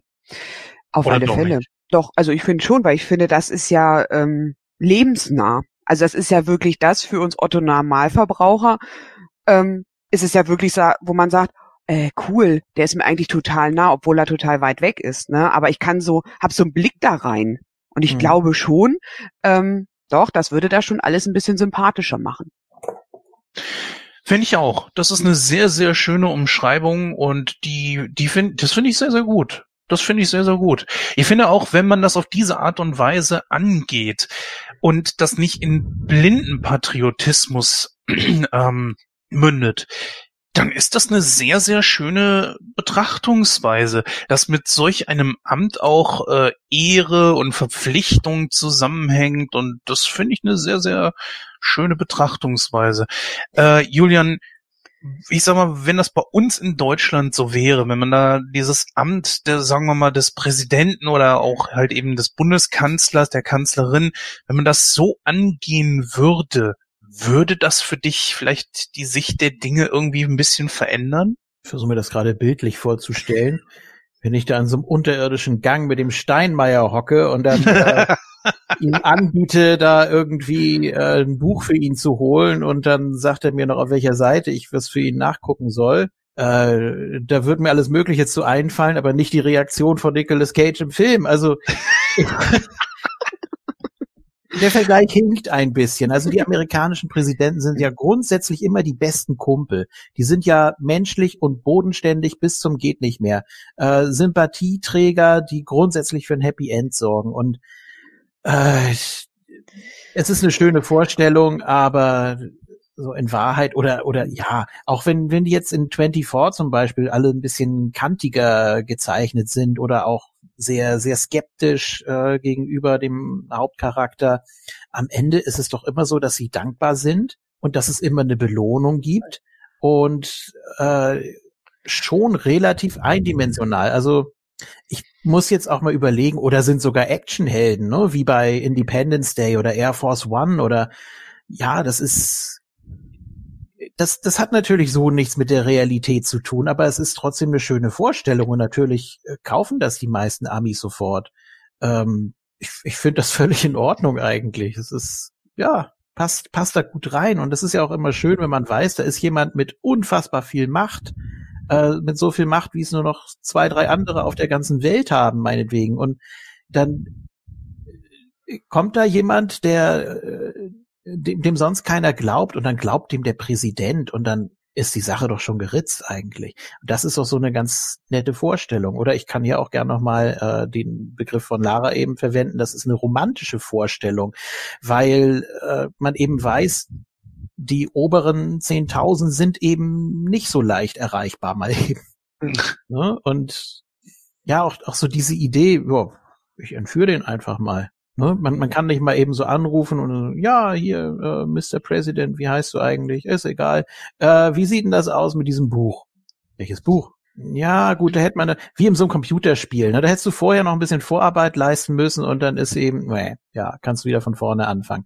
Ähm, da hast du so ein paar Zwischenschritte dann vergessen, musst dich da erstmal so ein bisschen nahbar machen mit dem Präsidenten. Naja. ist gut. Ist, Ja, ich verstehe, was du meinst. Ich sehe das aber so, dass Ben Gates ja dann auch schon einen gewissen Status hat. Er hat ja einen gewissen Legendenstatus. Ja, Ich meine, er hat den Schatz der Tempelritter gefunden ja. und wird weltweit jetzt auch bekannt sein, ganz besonders in Amerika. Und dass dann der Präsident dann auf einer Party dann plötzlich Ben Gates sieht, ich glaube, das ist in dem Moment für ihn gar nicht so ungewöhnlich gewesen. Und wenn Ben Gates dann sagt, der Finder des, des äh, Tempelschatzes, Ja. ja, da unten ist irgendwas, ja, dann würde ich wahrscheinlich als Präsident auch erstmal mitgehen. Ich meine, Ja, es gut, ging ja keine Gefahr aus. Nee, dann hast du, ich muss wieder das 24-Beispiel bringen. Mhm. Da hast du dann eben Jack Bauer, der hundertmal die ganze Welt rettet, so gefühlt, ne? Und dann kommt aber irgend so ein hohes Tier, was denkt, ah, irgendwie mag ich den nicht. Kann das sein, dass der jetzt doch die Seiten gewechselt hat? Nee, kann nicht sein. Aber es ist, es wird immer trotzdem irgendwie so als, als äh, Hypothese dann doch äh, irgendwie da reingeworfen. Und ich finde das seltsam. Das ist dann für mich unglaubwürdig. Also wenn man einmal da äh, die, den Fuß in der Tür hat beim Präsidenten, dann kann man das auch nutzen. Also hier finde ich es finde ich's völlig in Ordnung. Und dann, ja, es, es war ja auch schon klar, dass er nicht selbst da diese ganze Polizeiflotte ne, auf die Gruppe da gehetzt hat. Das ist, das ist ja logisch. Das ist einfach so, die, ähm, die ganze Security, Secret Service, was weiß ich, wer da noch die Finger mit im Spiel hat, ähm, die machen das dann mehr oder weniger selbstständig, ne? Glaube ich. Ja, natürlich. Nur die Sache ist halt eben die, dass in, wo die beiden dann tatsächlich da unten in dieser Grotte sind, sagt der Präsident ja, ich kann denen, wenn sie das nicht finden, ich kann den Leuten keinen logischen Grund geben, warum sie mich entführt haben oder warum Mhm. Ja, ja, wir klar. hier sind. Klar. Das ist doch Quatsch. Wenn er be besagt, nee, ich bin da freiwillig mit rein. Tja, ja, dadurch setzt er äh, Ben natürlich auch so ein bisschen unter Druck, ne? Das ist klar. Also er der der will eben da auch selbst glauben, dass das für Ben kein kein Spiel ist, dass er das nicht so aus Jux und Dollerei macht und es ist für ihn dann nochmal ein zusätzlicher Ansporn. Ähm, gut, und ich bin auch von Anfang an davon ausgegangen, dass es eben zu keiner Verhaftung kommt. Natürlich nicht. Ob er das jetzt geschafft hätte oder nicht, selbst wenn er das nicht geschafft hätte, da ja, der, der wäre zum Präsidenten gegangen und dann wäre alles gut gewesen. Ne? Warum sollte der Präsident dafür sorgen, dass jemand, der ihn, ich, ich weiß gar nicht, ist das wirklich eine Entführung? Die waren kurz zusammen eingeschlossen, weil er, ähm, wie hat das formuliert? Ich habe eine Frage an Sie, die ich Ihnen nur stellen kann, wenn wir alleine sind. Das ist ja schon mal im ersten Moment was, was Beruhigendes für ihn. Also, also da ist jetzt keine große, keine große Bedrohung, also keine große Gefahr für ihn und das weiß der doch auch. Also der kam jetzt für mich nicht drüber rüber wie so ein Blödheini. wer denn jetzt der, der Ben Gates oder? Achso, der Präsident. Ja. ja in, in jeder, in jeder Hinsicht. Also, es wirkt da auch wie eine Autoritätsperson. Deswegen sag ich ja, finde ich, dass Bruce Greenwood das sehr, sehr gut gemacht hat und auch ihm das absolut abgekauft hat. Und er war ja auch neugierig, der Präs Präsident. Der war ja definitiv neugierig, weil er, er war ja auch irgendwie einer, ja, der so schon auf Schatzsuche geht, der da schon Bock drauf hatte, ne? Und wenn Ben ihm dann ähm, erzählt hat, ne, ja, wenn wir jetzt hier durchgehen und da, ähm, der war ja neugierig. Und das war ja, glaube ich, ähm, in dem Moment äh, nicht diese Angst, äh, was will der Ben von mir, sondern schon die Neugier, äh, wa- was könnte da für ein Schatz hinter sein? Ne? Mhm. Oder auf, auf was, auf was für einen Weg machen wir uns jetzt gerade hier? Und das ist, glaube ich, einfach äh, die Neugier gewesen. Und ich glaube, deswegen war da auch so eine ähm, so eine Entspanntheit drin beim Präsidenten, fand ich. Also es war so mein Eindruck, dass, dass er so die Neugier ihn geweckt hat als alles andere drumherum. Er hat ja auch ähm, seine Bodyguards Guards da vorne stehen gelassen und hat gesagt, na, bis hierhin und irgendwie, ich weiß nicht mehr den Wortlaut genau, die dann halt nicht mit weitergehen durften. Ne? Und da fand ich schon, da war eher so die Neugier, was, was passiert, wenn wir diese, dieses hier öffnen. Gab ja auch die berechtigte Frage dann von Riley, äh, oder beziehungsweise als vorher die Frage kam, warum gerade hier, meint er doch, ja, weil man hier so schön in der Falle sitzt. Ne? Also er glaubt das auch nicht. Er, hat, er denkt auch, dass Ben sich vom Präsidenten irgendwie hat austricksen lassen und das war's dann, Ende der Reise. Ähm, aber ja, man, man glaubt irgendwie doch dran und wäre auch blöd, wenn der Film da zu Ende gewesen wäre oder dann doch irgendwie auf, dass dann der Präsident meinetwegen gemeinsame Sache äh, mit dem Wilkinson macht oder irgend sowas Blödes einfach. Ähm, hatte ich, hatte ich am Anfang auch irgendwie Bedenken, aber war ja dann zum Glück doch nicht. Also der Präsident, der blieb dann ja auch wirklich im Hintergrund und man wusste, okay, da wird jetzt nicht noch irgendwie was, was kommen. Ähm, was wollte ich noch sagen? Habe ich jetzt gerade vergessen. es ist so viel, was mir jetzt gerade so spontan einfällt, weil äh, ich den Film natürlich auch heute das erste Mal gesehen habe. Wird bei weitem auch nicht das letzte Mal sein. Ist immer schön, wenn man doch noch mal was Neues entdeckt. Und ich dir mal was empfehlen konnte, Ja, was ja. Mensch. Vielleicht hat das jetzt auch mal ein bisschen was gerettet. Rot, rot anstreichen hier. Wie hat er Ja. auf Seite 47 gucken können? Das ist mir nicht so ganz klar. Der hat die äh, fotografiert. Hat er da das- wirklich, man, man hat es ja nicht gesehen, die haben ja wirklich nur, äh, sind da die Seite durchgegangen. äh, hatte ihm ja noch eine vierstellige Kombination gesagt, ne? Und dann, sie brauchen noch die Zahl so und so. Weiß nicht, ob das jetzt für, für die Seite oder für die Zeile nochmal irgendwie von Bedeutung war oder fürs, fürs Kapitel. Ich weiß es nicht. Es war ja schon ein dickeres Buch. Ja, ich glaube für Seite 47 ähm, Zeile so und so war das irgendwie. Ich, Ich weiß gar nicht, ob es wirklich die Zeile war. Ich glaube, es ging nur um die Seite 47. Es ging ja um eine, das munkelt man ja, alternative Energiequelle. Am Ende sagt Ben ja auch, ja, es ist lebensverändernd. Okay, da muss es ja irgendwas sehr, sehr Interessantes sein. Nur was dann gerüchtet wurde, bis heute ja auch immer noch hartnäckig sich hält für einen eventuellen dritten Teil, der hoffentlich irgendwann kommt, ist ja, dass es möglicherweise Atlantis sein soll. Äh, also wenn sich Wäre- das bewahrheiten sollte, sag ich ganz ehrlich, Atlantis halte ich ein bisschen für zu abgedreht äh, für diese Geschichte. Ja, man muss auch was nehmen, was jetzt nicht schon irgendwie eine Vorgeschichte hat, finde ich. Mhm. Also, oder zumindest damit in Verbindung bringen. Ich fand das schon ganz gut hier mit dem äh, Lincoln-Attentat. Also wir haben auch vor kurzem Lincoln gesehen. Ist also wirklich eine sehr interessante Geschichte auch um, um den, auch um den Menschen selbst. Aber gut, wird jetzt zu weit führen. Ähm, aber ich finde Atlantis, das ist, also auch wenn es nicht verfilmt wurde, aber das ist so ein Indie-Ding, ne? Da gibt's, glaube ich, auch nur Computerspiele zu. Fate of Atlantis oder so. Aber ich weiß nicht, das wäre auch nicht lebensverändernd und da muss man jetzt mal ein bisschen kreativ werden, finde ich. Naja gut, wenn es wirklich eine alternative Energiequelle ist, möglicherweise auch eine äh, unerschöpfliche, dann Auf ist es Atlantis. Ja, das ist, was verstehst du, das hört sich alles Ja, ja. schon so abgedreht an und es passt nicht zum Stil der beiden Teile. Es ist ja, ich weiß nicht, wie du das siehst, Lara, aber äh, es ist, hm? Es geht ums Schlaraffenland. lebensverändernd. ja, ja es, es geht ja hierbei dann äh, nicht um einen Schatz. Es geht ja nicht um irgendwas, was, äh, ich sag mal, durch Rätsel lösen dann tatsächlich gefunden werden kann oder muss, was irgendwo dann versteckt ist und was wir so auch noch nicht kennen. Ich meine, den Schatz der Tempelritter, den gibt's ja scheinbar wirklich. Sibola habe ich keine Ahnung von, habe ich noch Mhm. nie so vorher was von gehört. Gibt's auch? Ja. Äh, dann fußt wenigstens ja auf irgendwas, was möglicherweise sein könnte, auf irgendwelche Legenden. Natürlich ist es bei Atlantis nicht anders, aber Atlantis klingt mir einfach ein bisschen zu abgespaced und abgedreht. Ich finde, sowas passt eher so in Richtung Stargate, wo es ja Atlantis auch wirklich dann gab. Äh, hier finde ich, ja, kann man ja gerne nach Atlantis suchen, aber was wird das dann? Eine Unterwasserexpedition oder soll irgendwo auf der Welt dann Atlantis noch auf irgendeiner Insel sein oder ist es eine, eine, eine Insel für sich?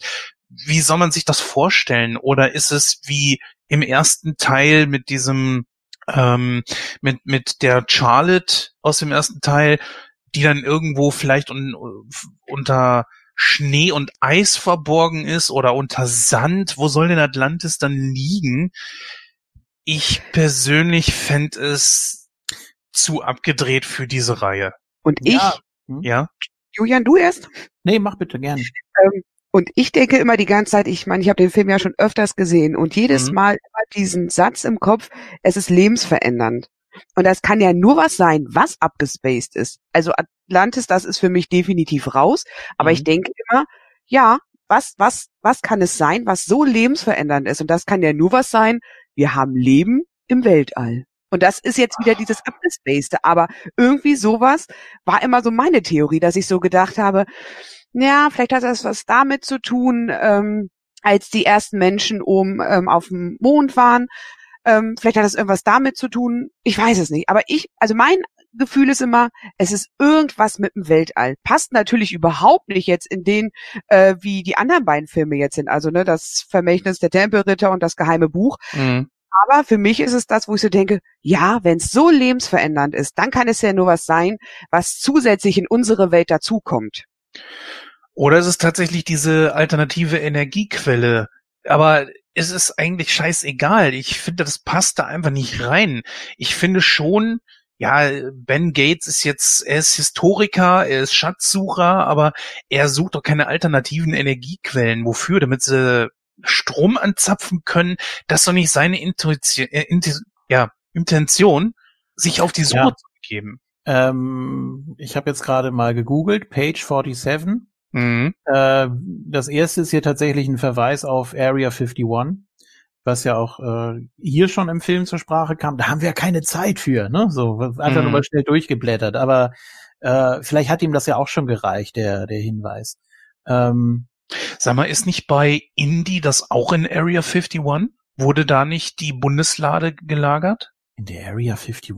Das wüsste ich jetzt nicht. Weil Area 51 bringt, bringt man ja immer so mit Außerirdischen in Verbindung, ne? Ja. Hm. Naja, gut. Egal.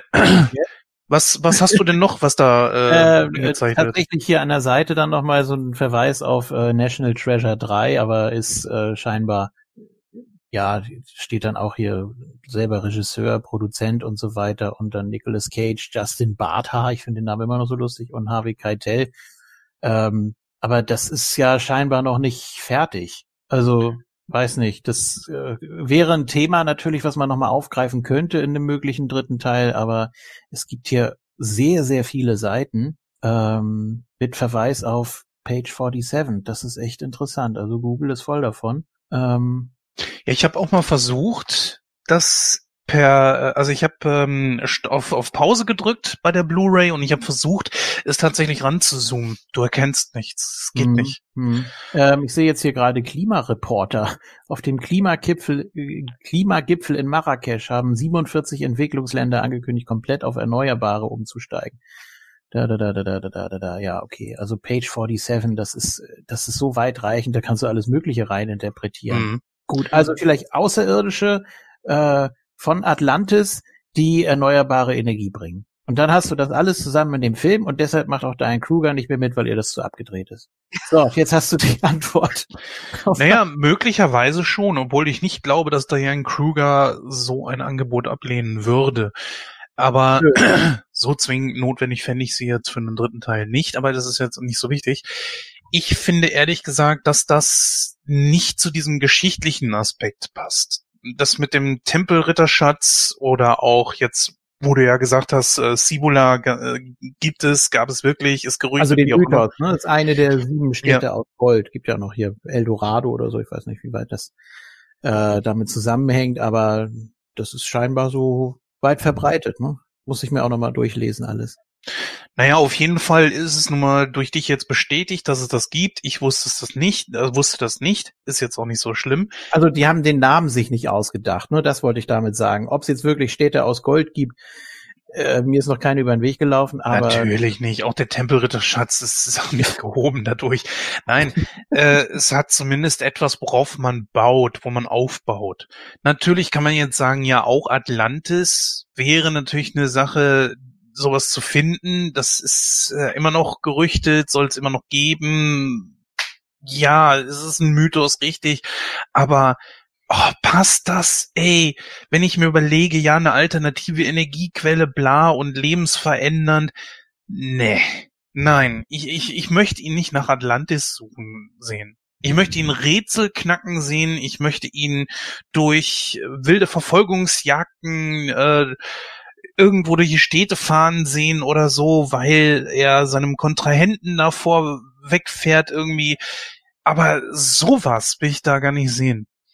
Ich möchte nichts mit Außerirdischen oder sonst was da sehen. Ben Gates soll der Geschichte hinterherfahren. Klar, Atlantis wäre Geschichte, aber äh, nee.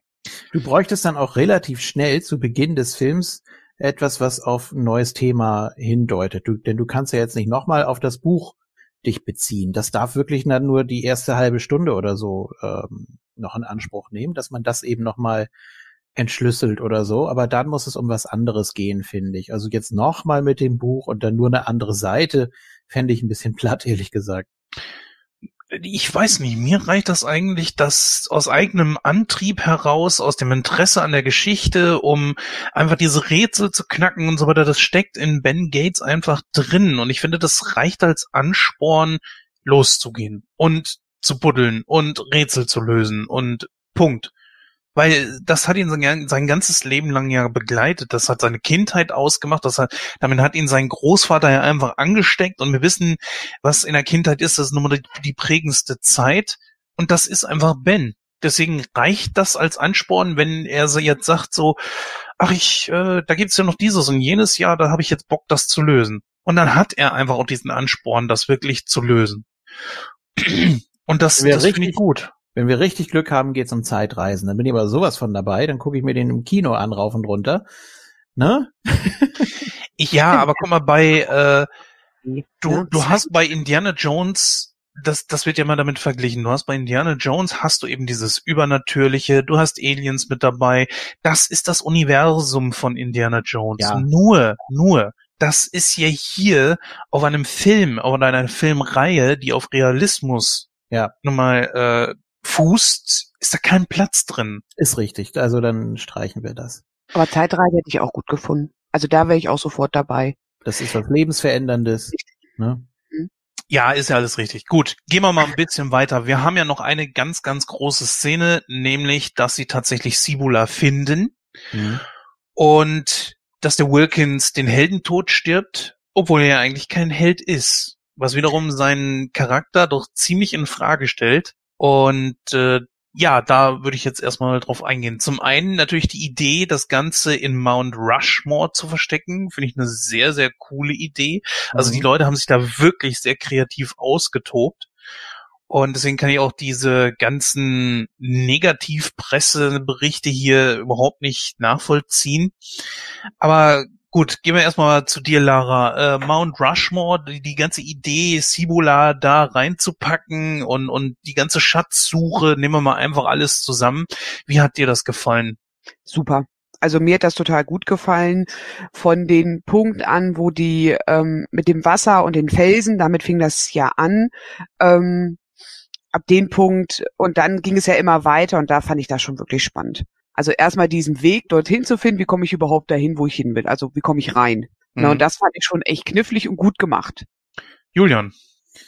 Ja, also mit dem mit dem Wasser, also mit diesen Wasserflaschen, die sie dann da auskippen. Ich dachte mhm. auch so zuerst, ähm, ja, es es muss regnen und dann muss aber trotzdem, es, es muss wolkenloser Himmel sein und ich dachte erst irgendwas mit Rain, ob man da irgendwas draus machen kann aus dem Englischen oder ich habe auch immer versucht, mir das so zu übersetzen und ich werde ihn auch nochmal auf Englisch gucken, denke ich, weil es auch am Anfang so ein paar Wortspiele gibt mit dem Matt und so, ähm, was ja auch im Deutschen dann extra nochmal erklärt werden muss. Na, und wie heißt das auf Englisch? Ach so, ja. äh, Finde ich mal ein bisschen blöd gemacht. Ja. Ähm, nee, aber ich dachte dann als zweites, an einen Regenbogen, der irgendwo hin zeigt. Aber dann dachte ich, nee, das ist auch so äh, instabil alles, irgendwie so, so Wetterphänomene oder so. Das kann man jetzt auch nicht so gut verkaufen. Aber dass sie dann da alle ihre Wasserflasche auskippen und dann von nur einen Bruchteil von diesem ganzen Areal da benetzen, das hat mir nicht so gut gefallen, bin ich ganz ehrlich. Ähm, und dann diesen Adler, den die da alle gesehen haben wollen, ich habe da nichts gesehen. Ich habe da nur dieses Loch da im Felsen gesehen und das hat mir dann gereicht. Ich habe da kein, kein Bildnis oder sonstiges gesehen. Vielleicht war ich auch nur zu blind. Ja, da war schon eine Schattierung, die dementsprechend ja, danach aussehen könnte. Ja, hm. war schon da. Aber ich muss gestehen, mir hat das eigentlich sehr gut gefallen. Also der Film steht für mich nicht wirklich hinter dem ersten hinterher. Er ist nicht ganz so gut wie der erste, aber ich finde ihn trotzdem sehr, sehr gut gemacht. Und diese ganze Schatzsuche war sehr abwechslungsreich. Ich meine, man lernt ja auch tatsächlich selber noch irgendwo was. Ich persönlich wusste zum Beispiel gar nicht, dass es mehrere Freiheitsstatuen gibt. Hm. Ne? Äh, bis zu diesem Film. Jetzt weiß ich's. ähm, ja die Szenen in Paris, die fand ich eigentlich ganz gut, wie er da auch in äh, in diesem Museum dann da den Betrunkenen gegeben hat. Das war alles sehr, sehr witzig. Man hat wirklich sehr, sehr witzige Szenen auch dabei gehabt. Die, die Verfolgungsjagd war auch sehr, sehr spektakulär. Und diese Idee mit diesen Zwillings-Desks, die fand ich auch sehr gut. Mhm. Und dann kam die Geschichte dann mit Mount Rushmore und dann natürlich auch wieder neu, dass äh, die, dass sowohl Protagonist als auch Antagonist zusammenarbeiten, wenn auch nicht ganz freiwillig, aber ohne Waffen. Also Wilkins ist ja ohne Waffen mitgegangen. klar, äh, die, die Eltern waren ja, nee, war da noch irgendeiner in der Gewalt? Nö. Den, der hatte doch irgendwie noch ein Druckmittel oder so, oder? Nö. Die Eltern, nee, die Eltern waren ja auch mit dabei. Ja. Genau.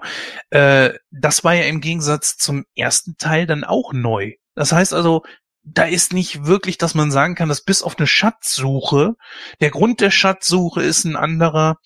Du hast völlige, äh, völlig andere Ausgangssituationen, auch wenn ein paar Sachen wieder zurückgesetzt wurden, dass äh, Abigail und ähm, Ben sich wieder finden müssen. Das hätte man sich sparen können, aber gut, man hat's gemacht. Man hat neue Charaktere eingeführt mit der Mutter, auf die wir ja noch gar nicht so wirklich eingegangen sind, aber das können wir ja gleich noch machen. Ja. Und ja, wie gesagt, ich finde das sehr, sehr, ich sag mal, kreativ, dass man sagt, okay, Mount Rushmore ist eigentlich nichts weiter als eine Vertuschungsaktion, um Cibola zu schützen. Naja, und dann kommt das da raus. Ich finde das eine sehr, sehr gute und kreative Idee. Du wolltest gerade irgendwas sagen? Ja, bevor wir auf die, auf die Mutter zu sprechen kommen, ich weiß gar nicht, ob da so viel an Substanz dabei ist, aber sie ist ja auch eher so Mittel zum Zweck natürlich. Und dass der Vater eben auch nicht mehr alleine ist und dass es eben jemanden gibt, der die Glyphen lesen kann und so. Aber ich finde, es gibt auch sehr viele Szenen, wo du so merkst, ah, okay, da musste man jetzt nochmal so einen Stolperstein einbauen oder man hat da nochmal so eine zusätzliche Komplikation, die nicht nötig gewesen wäre ähm, diese Verfolgungsjagd, die du angesprochen hast, die hätte es ja gar nicht gegeben, wenn er einfach äh, die die erste Platte auch schon fotografiert hätte. Dann hätte er da nicht äh, hier, oh, wir, wir, wir nehmen die jetzt mit und verstecken die nicht sonst wo oder werfen die einfach irgendwo hin. Ähm, Mhm. äh, und dann und dann hält er die da vor den Ampelblitzer und dann fragt der Riley noch, das kannst du doch hacken, oder? Ja, kann ich. Aber ich finde das frech, dass du davon ausgehst, dass ich es kann. Und wo, wo sie sich dann noch bedankt bei ihm. Ja, genau, so.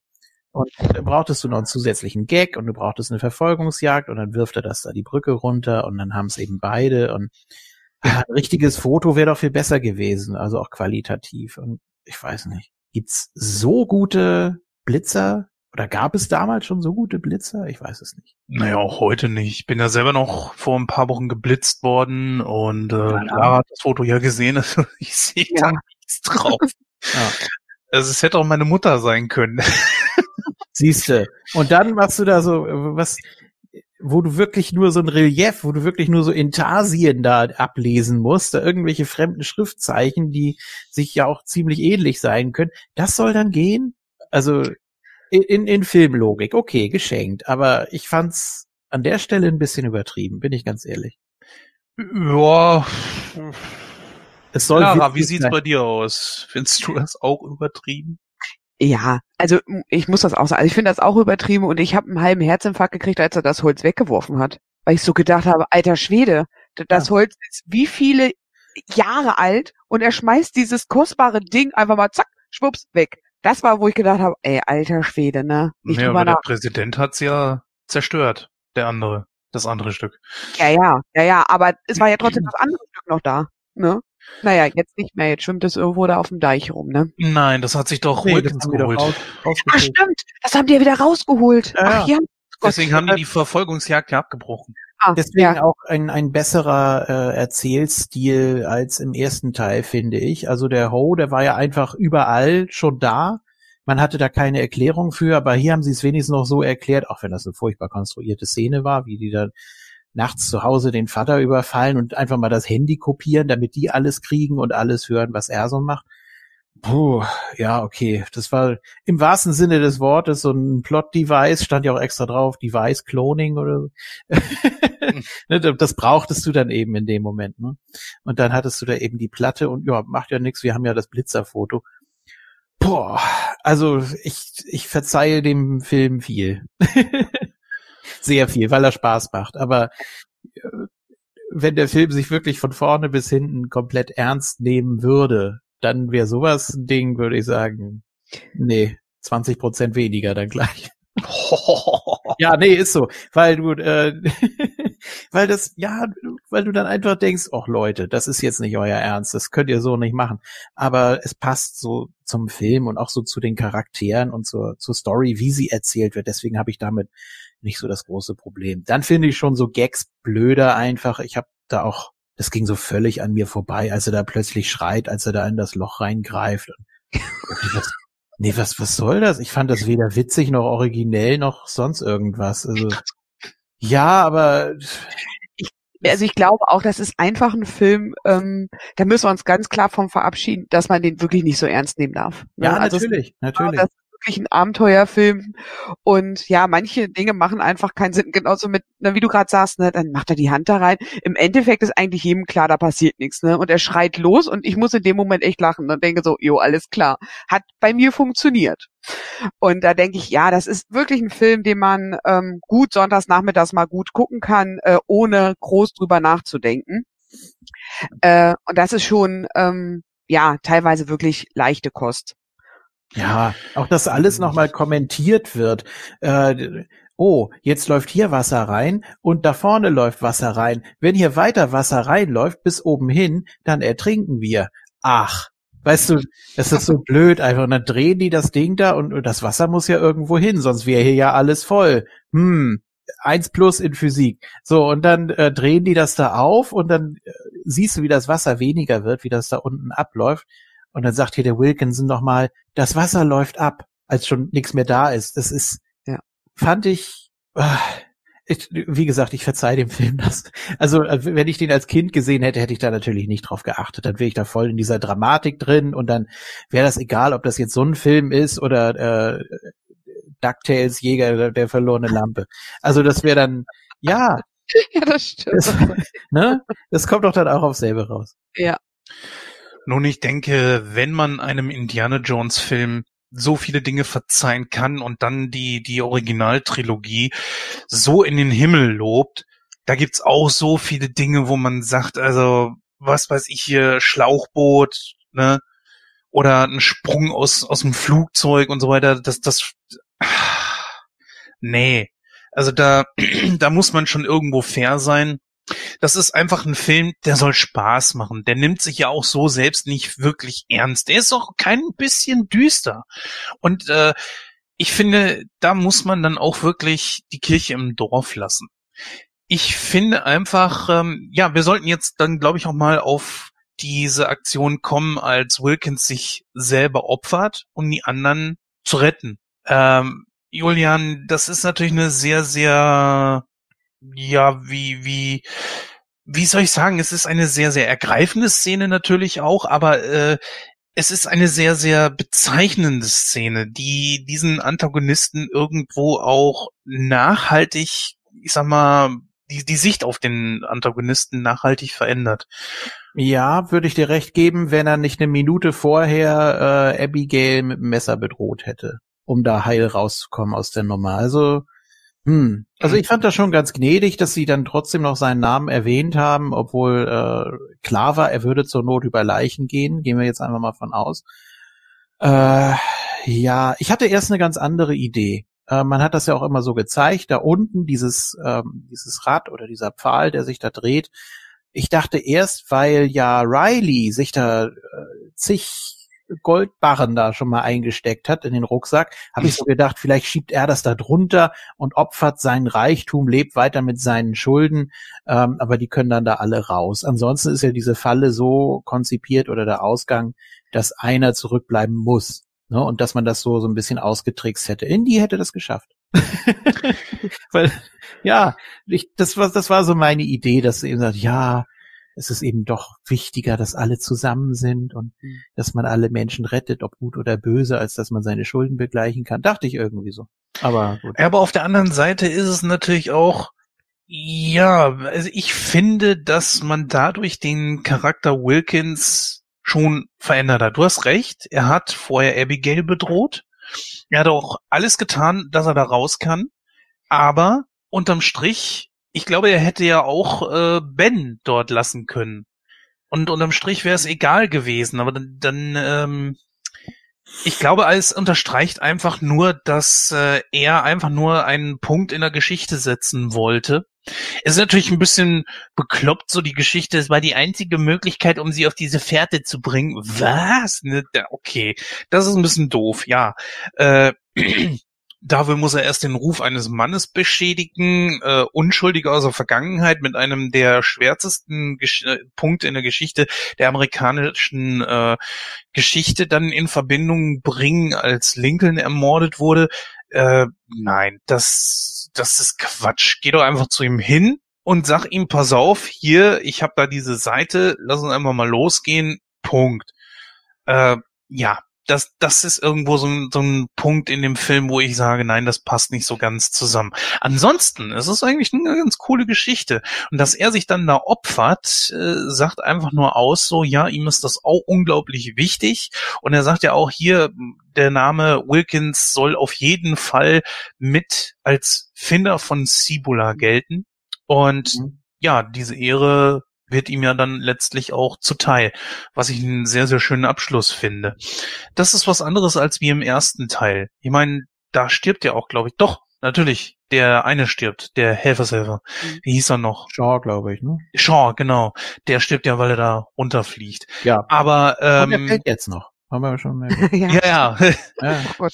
Aber Ian ist ja jemand, der, äh, ja, der, der nicht bereut, was er da gemacht hat. Und äh, Wilkins ist da eher derjenige, der sagt, nee, mir ist das wichtig, mir geht's hier gar nicht um Kohle, mir geht's um einen Punkt in der Geschichte setzen. Und das hat mir diesen Charakter schon noch wieder ein bisschen gerettet und näher gebracht. Also ich hatte auch so den Eindruck, dass in dieser letzten Szene, wo er sich ja nun opfert, ähm, dass ihm auch klar war, er kann gar nicht gewinnen also das, äh, das war so ein Eindruck, den ich hatte, ne? weil er hat sich ja dann, er hat ja Ben dann noch ähm, Richtung Ausgang geschoben, wenn ich das jetzt gerade richtig auf dem Schirm habe, und er hat sich ja dann geopfert und ich hatte so von seinem Gesichtsausdruck so den Eindruck, ja, der will uns hier eigentlich gerade sagen, er kann nicht gewinnen, egal was er tut. Und deswegen, deswegen war es ihm wichtig, dass ähm, das trotzdem geehrt wird, äh, dass seine Familie den Schatz da auch gefunden hat. Und da glaube ich, ähm, dass er für sich, glaube ich, als Verlierer rausgegangen wäre und mit dem Leben dafür eigentlich bezahlt hat. Also das ist so mein Eindruck, den ich da hatte.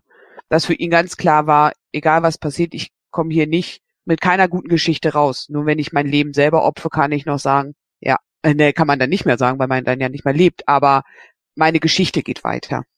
Er hat ja auch nicht getraut. Also er wollte selber auf Nummer sicher gehen, dass er auch äh, mitgenannt wird. Ja. Deshalb wollte er da unbedingt durch. Ne? Und als es dann wirklich so gar keinen Ausweg mehr gab, als dann wirklich alles verspielt war und hat mich auch so ein bisschen an Langoliers erinnert, ähm, als es um den Rückflug geht, so nach dem Motto, warum sollen wir nicht Streichhölzer ziehen, ne? Und dann, ja, dann wäre es jetzt die Mutter geworden hier wahrscheinlich. So, ja, das äh, tut mir leid, aber ja. auch ein starker Film, Langoliers, sehr bitte, unterschätzt. Bitte, bitte besprechen. Ähm, ja, nächste, machen wir dann einfach. Ja. ja, gucken wir mal. Hast du, hast du sonst nichts auf dem Zettel, dann äh, gerne. Ähm, Sind wir Abfinger hoch. Wer ist dafür? ja. Ähm, ja, wäre wär noch eine Möglichkeit gewesen. Oder wie gesagt, das mit dem Rucksack voll Gold oder ich weiß nicht, irgendwie hätte man da so einen Mechanismus finden können, aber es war eben auch wichtig für den, für den Wilkinson-Charakter, dass er da auch nochmal so einen guten Abschluss findet. Ne? Aber für mich war ja. genau das gleiche, Julian, wie für dich auch, wo ich gedacht habe, äh, die lösen jedes Problem hier und da finde ich jetzt gerade keine Lösung. Also es muss jemand geopfert werden, damit der Rest halt lebend da rauskommt. Das hatte ich auch mal gedacht habe, ey, die müssen doch irgendwas mit diesem Rad machen. Das muss doch irgendwie zu stoppen sein. Ich ja. meine, die kriegen doch jedes Problem gelöst. Ja, Warum ja. dieses nicht? Ne? Also das, das fand ich auch, wo ich gedacht habe, äh, nee, irgendwie passt das jetzt nicht, dass, dass da jetzt doch jemand da bleiben muss. Ne? Das war, das war wirklich sehr konstruiert. Vor allem draußen sind ja auch die ganzen Statuen und so darunter gefallen und, und äh, was weiß ich für große ja. Gesteinsbrocken oder so. Ähm, da hättest du das zumindest für die Zeit bremsen können, die der letzte noch zum Durchkommen braucht. Also ja. ich habe es so nicht nachvollziehen können. Aber gut, vor allem, weil das scheinbar auch nicht so schwer war. Es konnte ohne viel Kraftaufwendung einer drehen. Ne? Ja. Also zwei waren es ja dann nur zum Schluss, weil die Kräfte natürlich auch irgendwann schwinden, klar. Und äh, man will nochmal zeigen, dass sie da wirklich zusammen helfen, da das Tor hochzukriegen, aber es kann nicht so furchtbar schwer gewesen sein. Und wenn du dann da so eine Statue hinboxiert hättest oder da irgendwas zwischengeklemmt hättest, meinetwegen, dann hätte das vielleicht die fünf Sekunden noch ausgemacht. Es hätte noch eine Möglichkeit gegeben. Es wären einfach drei Leute da geblieben oder vier und der Rest wäre los und hätte Hilfe geholt. Und sie hätten dann abwechselnd, um ihre Kräfte zu schonen, dieses Ding da offen gehalten. Nee, es, es, es, dann würden ja beide volllaufen. Das Ach ja, genau so war das. Ja, ja, richtig. Stimmt, du hast recht. Ja. Ach, ist doch eigentlich ganz okay. Ich meine, äh, das hat sich der Antagonist gerettet. Äh, Quatsch, es hat der Antagonist mal was anderes gemacht als wie im ersten Teil und das äh, ist doch eine willkommene Abwechslung gewesen. Also ich kann das eigentlich nur sehr, sehr positiv sehen, oder? Also ich, ich sehe da jetzt eigentlich so nichts Negatives drin. Ja, aber es war, war schon pathos-dick aufs Brot geschmiert, fand ich. Ja, wenn's Ben gewesen wäre. Oder vielleicht der Vater. Das hätte dann natürlich die Dramatik erhöht. Aber dass hier der Antagonist stirbt, äh, weiß ich nicht. Es hat noch mal irgendwie dem Ganzen was dazugegeben. Und ich, ich fand diesen Charakter eigentlich sehr sympathisch. Ich finde Ed Harris eigentlich sehr, sehr sympathisch. Vor allen Dingen auch als Schauspieler sehr gut, auch wenn viele in ihm das, glaube ich, nicht so sehen. Aber ich denke einfach, dass er, ja, ich hätte es schön gefunden, wenn er überlebt hätte, aber gut der Charakter wurde ja unterm Strich auch nicht mehr gebraucht, von daher. Ja, ja, eben. Ja. Harvey Keitel hättest du in diesem Film nicht mehr gebraucht. Ich meine, Sodarski. Das stimmt, das stimmt. Ne, den hättest du dir einfach sparen können. Ich meine, Harvey Keitel ist jetzt auch kein Schauspieler, der mal eben äh, nur ein paar Dollar kostet, um diese Szene da zu drehen. Von daher, wie gesagt, du hast da ja sehr, sehr große Schauspieler auch mit drin gehabt. Übrigens ja. äh, gestern 80 geworden, Harvey Keitel. Hm. Ja, herzlichen Glückwunsch. Ja. Gut, gehen wir noch kurz auf die Mutter ein, dann würde ich sagen, ist soweit zu dem Film eigentlich alles gesagt, oder? Oder habt ihr noch irgendwas vergessen, was ihr gerne noch anbringen wollt? Ja, so im, im Fazit dann vielleicht oder so zum Abschluss nochmal. Aber ja, das ist, kommt ja sowieso zum Schluss. Ja. Gut, gehen wir noch kurz auf die Mutter ein. Also ja, ich sag mal, du hast da schon natürlich nicht Unrecht. Also Helen Mirren auf jeden Fall eine sehr gute Schauspielerin, aber Emily, ja, du hast recht, Julian. So wichtig wäre sie jetzt für diesen Film nicht gewesen, aber es ist trotzdem schön, dass sie irgendwo mit dabei war, oder? Ja, es war so ein Familiending, ne? Also ich fand schon, ähm, doch, ich fand schon, dass die ähm, da gut mit reingepasst hat. Ähm, hat ja auch viele, viele Sachen nochmal ähm, mit diesem Übersetzen und dem Ganzen damit beigetragen. Und ich fand, das war so nochmal so eine Familiengeschichte, ne? dass die drei gewollt oder nicht äh, ein Abenteuer zusammen erleben durften. Mhm. Ja, Julian. Ja, ich ich habe jetzt gerade noch mal so überlegt, äh, war im ersten Teil überhaupt mal die Rede von der Mutter oder irgendwie bedeutet, was sie, was sie macht oder? Boah, war nicht, äh, als sie mit der ähm, Unabhängigkeitserklärung da aufgetaucht sind, irgendwie kurz die Rede von ihr? Ich glaube, die Rede war von ihr, ja. Aber da war sie nicht so präsent, definitiv nicht. Kann auch sein, dass sie gar nicht zur Sprache kam. Ich bin mir gerade nicht sicher, aber nicht. ja gut, es, es muss ja eine Mutter geben. Hm. Ist ja logisch. Ja, sonst wird es auch nicht Ben geben, ne? Ja, es macht Sinn, oder? Oder? ja, aber ich fand auch, sie war gar nicht so ähm, so aufdringlich, nervig, dass ich sagen müsste, oh, äh, nee, das passt jetzt gar nicht so in den Film rein. Ich fand, sie hatte so eine so eine nette Nebenrolle gehabt, die so ein mhm. bisschen das Beiwerk geschmückt hat. Ja, finde ich, finde ich auch in Ordnung.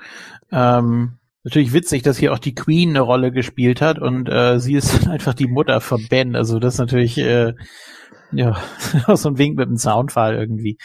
Äh, ja, war eine sehr kleine Rolle. Also zum Schluss war sie natürlich so die die Stütze für den Vater auch, dass er noch mal sowas hat und ja, war doch war doch okay. Und dann ja. natürlich auch so so für kleine Gags, ne? Und dann auch äh, ganzen Streitereien, als dann auch die Stadt da aufgedeckt wurde und sie hätten uns mal erleben müssen, als wir unsere erste Couch gekauft haben. Ne? Also so diese ganzen kleinen ja.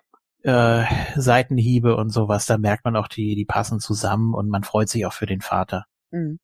Wobei äh, John Voight ist für mich jetzt auch nicht so der Überface-Schauspieler, sondern den sehe ich auch immer eher als Bösewicht. Lass mich raten. Wegen Äh, Anaconda, ja. Ach so, nee, ich hatte jetzt eher den Staatsfeind Nummer eins im Kopf, wo er wirklich einen miesen Sack gespielt hat von Habe ich äh, einmal gesehen und nicht gut im Gedächtnis. wirklich. Ja. Oh, oh. Naja, gut. Man kann nicht jeden Film gut finden. Nee, ich meine, ich habe ich, ich erinnere mich nicht gut dran. Also ich äh, Ach so, so rum. ein sehr guter Film eigentlich. Könnten wir auch mal, ja, setzen wir Ja. einfach unsere Liste. Ja, die wächst und wächst und wächst und wächst. Das ist Aber gut. Bei Ausgabe 731 oder so ist ja kein. Ja gut, dann würde ich jetzt mal sagen, kommen wir zu unseren Fazits. Da äh, würde ich sagen, fängt einfach mal die Lara an und dann natürlich mit anschließender Bewertung in Prozent. Okay. Ich hoffe, ich bringe nicht wieder alles durcheinander, so wie letztes Mal. Also, Jetzt ich darf ich ja über alles sprechen. jetzt Ja, darf, ich, natürlich. jetzt darf ich über alles sprechen. Also mein Fazit zu dem Film ist, ähm, das ist, ich liebe diese Filme. Das habe ich ja letztes Mal auch schon Mhm. gesagt. Und ähm, das sind Filme, die ich einfach ständig gucken kann und wo mir einfach nicht langweilig wird, obwohl ich sie schon x-mal gesehen habe und genau weiß, wie es weitergeht. Ähm, finde in dem Film sehr spannend, ähm, was nochmal so um das Thema Weiße Haus ähm, geht mit den mit den zwei Tischen, mit den Zwillingstischen, ähm, fand ich nochmal ganz spannend, so diese diese ähm, Zahn oder waren es Buchstaben, um das zu öffnen, wie man das halt machen muss. Und ähm, das war, fand ich nochmal ganz, ganz interessant äh, in dem Film. Natürlich den ganzen Weg, den sie da wieder gegangen sind und die ganzen Rätsel, ähm, die man da natürlich lösen musste, waren für mich, ähm, wie im ersten Teil natürlich auch, super genial. Ich habe natürlich immer wieder fieber ich mit und äh, Rätsel mit und wenn man den, den Film eine längere Zeit doch nicht gesehen hat und guckt ihn wieder an, ja, sind manchmal so Punkte, die man ähm, im Vorfeld, wo man im Vorfeld nicht so drauf geachtet hat und das dann einem nochmal bewusster wird, ist es für mich ein ziemlich guter Film, aber ich muss sagen, ich bin immer noch Fan vom ersten Film, der gefällt mir doch ein bisschen besser als der zweite. Und ähm, ja, aber ich kann immer wieder sagen, Filme, die man sich definitiv angucken sollte, wenn man mal Bock drauf hat, wo man ja mal auf Schnitzeljagd gehen will, bitte tut es. Julian hat's getan und ähm, Jens konnte ihn davon überzeugen, den Film mal zu gucken oder die Filme. Und ich denke, ja, da sollte man auf alle Fälle mal reinschauen. Kurze Frage an die Jungs, soll ich jetzt schon meine Prozente abgeben? Ja. Ja, okay. Bitte. es tut mir leid. Okay, also, ähm, ich gebe für diesen Film 75 Prozent. 75. Ja. Jawohl. Julian. Ich glaube, ich habe dem ersten 83 gegeben, ne? Boah, ich weiß es nicht Einig. mehr. Also ich glaube, ich habe mich an der an der Indie-Reihe orientiert und habe 10% weniger gegeben und habe, glaube ich, Indie den ersten dreien durchweg 93. Ähm, ist schwierig jetzt zu beurteilen. Also ich werde ihn jetzt natürlich nur an dem ersten Teil messen. Mhm. Ähm, Im ersten hat mir Sean Bean sehr gut gefallen. Ich mochte auch so die, die ganze Kulisse und so weiter. Ich fand's, glaube ich, hier mit den ganzen Mechanismen noch mal ein bisschen interessanter, auch mit den Schreibtischen und so. Ich mag das unglaublich gern, auch wie man da so die, die ganzen, ähm, ja, diese ganzen kleinen Mechanismen noch mal zeigt und die ganzen Mhm. Details und ja, fand ich sehr schön. Ich fand dafür im zweiten Teil die Gags und auch viele Bemerkungen sehr gestellt, sehr konstruiert. Das war im ersten nicht so extrem. Ähm, Im ersten fand ich, glaube ich, Riley auch noch ein bisschen anstrengender. Den fand ich eigentlich im zweiten sympathischer. Ich bin auch froh, dass er da endlich mal so eine nette Kleine da jetzt am Ende kennengelernt hat, die mit den Sommersprossen und die ihn auch den erkannt hat, der, der auch ist. Er war da ja schon wieder so richtig am Resignieren, hat gesagt, nee, der, den sie meint, der steht da hinten. Nee, nee, ich habe hier das Buch sogar. ja, eins verkauft. Ähm, ähm, ach nee, der, der, der, wie hieß er jetzt? Ich kann mir den Namen nicht merken von Harvey Keitel. Ähm, Ja, dieser Officer. der, da, ne? der FBI-Agent. Der hat ja auch eins, ne? Also gut, okay. Ähm, ja, dann fand ich, dann fand ich den Schluss ein bisschen blöd. Ehrlich gesagt, da steht ein Ferrari da einfach auf der Straße rum, mit einem Brief und keiner geht daran. Ne? Und äh, er liest das dann und ja, steuerfrei. Heißt es jetzt, das Auto ist steuerfrei oder er ist seine ganzen Schulden los oder weiß man nicht. Naja, auf jeden Fall sagt er dann mal, er liebt dieses Auto, ist es wohl auch schon ein bisschen länger gefahren und dann haut er trotzdem den Rückwärtsgang rein, nur damit man nochmal einen Abschlusslacher hat. Hm, äh, da mochte ich das Ende vom ersten, glaube ich, auch lieber, weil das so äh, langsam aufgedeckt wurde, was da jetzt eigentlich genau passiert ist. Oh, das ist echt schwer. Das ist echt schwer. Ich glaube, ich gebe 82. 82. Ja. So. Und, oh, ganz wichtig, ähm, Dein Kruger synchronisiert sich nicht selbst. Ganz, ganz großer Vorteil im Vergleich Ja. zu Das stimmt. Gut, dass du es angesprochen hast. Ja. Äh, ich wollte in meinem Fazit noch auf ein paar andere Sachen eingehen, denn äh, tatsächlich ist dieser Film hier ganz schlecht weggekommen, denn er äh, hat eine Nominierung gehabt zur Goldenen Himbeere. Ne, Nicolas Cage als schlechtester Hauptdarsteller, äh, John Voight als schlechtester Nebendarsteller. Also ich weiß nicht, was die für einen Film gesehen haben, aber das muss ein anderer gewesen sein als dieser hier. Äh, ganz, ganz merkwürdig. Ähm, eine Kritik hier, die möchte ich gerne kurz vorlesen. Und zwar die äh, von prisma.de geschrieben wurde, von einem Autoren auf, von prisma.de. Und zwar noch dämlicher, unlogischer und langweiliger als der Vorläufer. Das Vermächtnis der Tempelritter kommt dieser hanebüchenen Schmuh daher.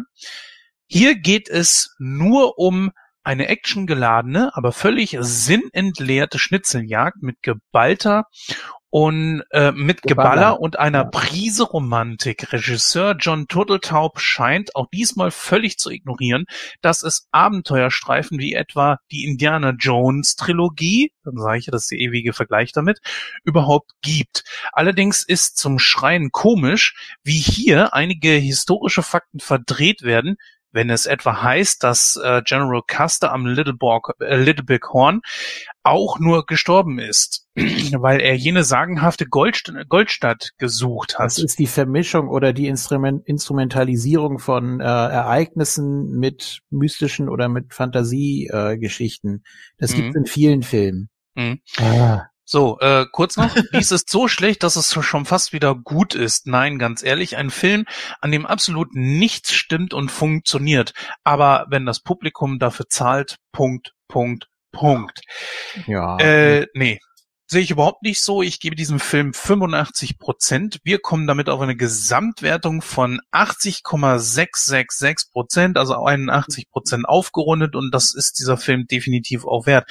Die Sache ist ja eben die, dass wenn der Film in seinem Universum sagt, das war so, dann war das eben so. Was soll ich daran rütteln? Ja, genauso wie das Indiana Jones mit äh, schmelzenden Menschen daherkommt und sagt, es gibt Gott und Übernatürliches und äh, es gibt auch den Teufel und und äh, du kannst unsterblich werden mit dem Kelch, bla.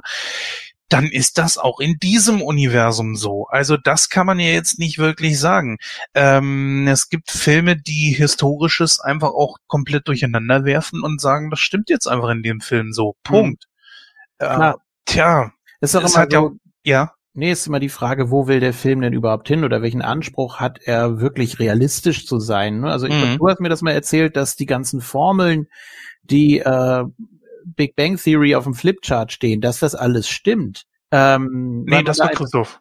Ah, okay. Ja. Aber dass das, dass das so dieser, dieser Anspruch auch ist, ne? Aber wenn man den Mhm. nicht hat, wenn man da selber Fantasie mit reinbringen möchte, dann ist das doch völlig in Ordnung. Und welchen Zuschauer äh, würde es stören oder welchem würde es überhaupt auffallen, wenn bei Big Bang Theory irgendwie, was weiß ich, Hase und Igel draufsteht in irgendwelchen Lettern. Stimmt. Oder halt eben auch bei Breaking Bad oder so, ob diese ganzen Formeln auch wirklich alle stimmen, das kann Ja. von uns normalen Menschen ja keiner. Ich meine, Christoph kann das wohl wahrscheinlich alles nachvollziehen, weil er es ja auch gelernt hat, aber ich als jemand, der es nicht hat, nee. Äh, das ist ja nicht nur das. Ich sag mal, da nimmt sich der Film einfach künstlerische Freiheit. Jetzt gehe ich mal daher. Äh, Lara und ich, wir haben ja zusammen auch Bohemian Rhapsody gesehen. Mhm. Sie kann mir da ja zustimmen. Ich weiß nicht, ob du den gesehen hast, Julian. Bohemian Rhapsody? Nein. Nicht. Nee. Okay. Das ist ja historisch auch nicht so. Die haben ja auch zig Zeiten einfach durcheinander geschmissen. Ne? Mhm. Zum Beispiel die Krebserkrankung von äh, Freddie Mercury war ja auch viel, viel früher oder später, beziehungsweise wo er es bekannt gegeben hat, wo er es auch den anderen gesagt hat AIDS und so weiter. Und da kann man dann natürlich auch dahergehen und sagen, ja, aber das war ja auch nicht so. Nee, ist ja auch so, aber dieses ist ja auch keine, keine Doku, es ist ein Film, der sich diese künstlerische Freiheit nun einmal genommen hat. Das kann man gut finden oder man kann es schlecht finden, aber innerhalb dieses Filmuniversums funktioniert das nun einmal so. Dann ist das eben so. Hat ja auch keiner gesagt, da steht ja auch nicht äh, Book of Secrets, The True Story oder sowas. Was weiß oder ich. basiert auf wahren Begebenheiten oder Ja, äh, ne? Genau. Ne? soll ja auch kein kein Drama sein oder Nee. man, man soll ja auch nicht wirklich großartig nachdenken. Es ist einfach ein Film zum zum berieseln lassen und Spaß haben und äh, ich habe ja schon ein schlechtes Gewissen, wenn ich so Sachen wie mit dem Blitzerfoto anspreche, weil ich das einfach nicht, ja, weil ich das einfach nicht so ausblenden kann, wie es eigentlich müsste, um mich wirklich auf den Film einzulassen. Aber Man naja, darf, man darf ja bei dem Film auch nicht vergessen, es ist ja auch ein Familienfilm, der ist ab zwölf. mhm. Also das, das sind immer so Dinge, wo ich auch denke, ja, ähm, wir gucken natürlich schon ähm, anders auch nochmal hin und gucken auch nochmal detailgetreuer und überlegen auch, ne, wie jetzt bleiben wir mal bei der Blitzer-Geschichte, äh, geht das überhaupt, funktioniert sowas? Aber es ist, ne, wie ihr beiden ja auch sagt, es ist ein Film und es ist ein Familienfilm und es kann nicht alles so so logisch sein, wie wir uns das manchmal auch im Leben vorstellen. Ne, und ich finde, das ist ja auch schön, wenn man einfach mal eintauchen kann und sagen kann, ja, es ist nicht so realistisch, wie immer das Leben auch sein muss. Ne? Es ist einfach mal eintauchen in einen Film und die Zeit einfach genießen, die man hat, wenn man den Film guckt. Zumindest gibt der Erfolg diesem Film hier recht. Er war um einiges äh, erfolgreicher als wie der erste Teil und hat sogar 457 Millionen eingenommen weltweit. Ähm, das kann ja jetzt, das spricht eigentlich ehrlich gesagt für den Film. Und in Amerika hat er sogar 219 Millionen Dollar eingenommen. Also das ist schon, äh, da sind andere Filme, die in Amerika laufen, weitaus schlechter. Die kommen Jetzt schlechter dabei. gerade äh, Nachfolger, sieht man ja immer bei Wikipedia auch. Das Vermächtnis der Tempelritter 3, Code 1895. Mhm. Habe ich auch schon gerade eben versucht nachzugoogeln, aber ich habe nichts gefunden. Äh, ich weiß gar nicht, sieht man bei Box Office Mojo eigentlich auch, was der Film gekostet hat? Bei Wikipedia steht 130 Millionen. 130 Millionen. Ja, guck Ja. mal. Dann hat er seinen äh, Wert verdre- fast verdreifacht und das heißt, dass er auf jeden Fall gut Geld eingespielt hat. Naja. Gut, damit sind wir eigentlich schon am Ende, liebe Hörer. Schreibt uns doch mal eure Meinung zu diesem Film, beziehungsweise zu der Reihe eigentlich, äh, in die Kommentare, was ihr von dem Film haltet und wie ihr ihn bewerten würdet. Wir hören uns jetzt gleich wieder in der Verabschiedung schon. Ja, bis gleich. Jawohl, das war's auch dieses Mal wieder mit der 124. Ausgabe von Nightcrow. Wir hören uns in ungefähr zwei bis zweieinhalb Wochen dann bereits schon wieder mit dem nächsten Thema, was, naja, vielleicht greifen wir ja wirklich einen der Filme auf, die wir jetzt genannt haben. Keine Ahnung, vielleicht ist es wirklich Langoliers oder so. Wir schauen einfach mal. Äh, wir wollen uns da momentan noch nicht festlegen. Bei diesem Film hier haben wir uns gesagt, machen wir jetzt einfach beide Teile direkt hintereinander. Äh, ihr kennt das ganze Prozedere. Liken, kommentieren, Glocke aktivieren auf äh, YouTube und so weiter und so fort. Hinterlasst Feedback. Einfach bis zum nächsten Mal. Macht's gut. Tschüss, bis dann. Ja, okay, dann lasse ich diesmal der Dame das Schlusswort.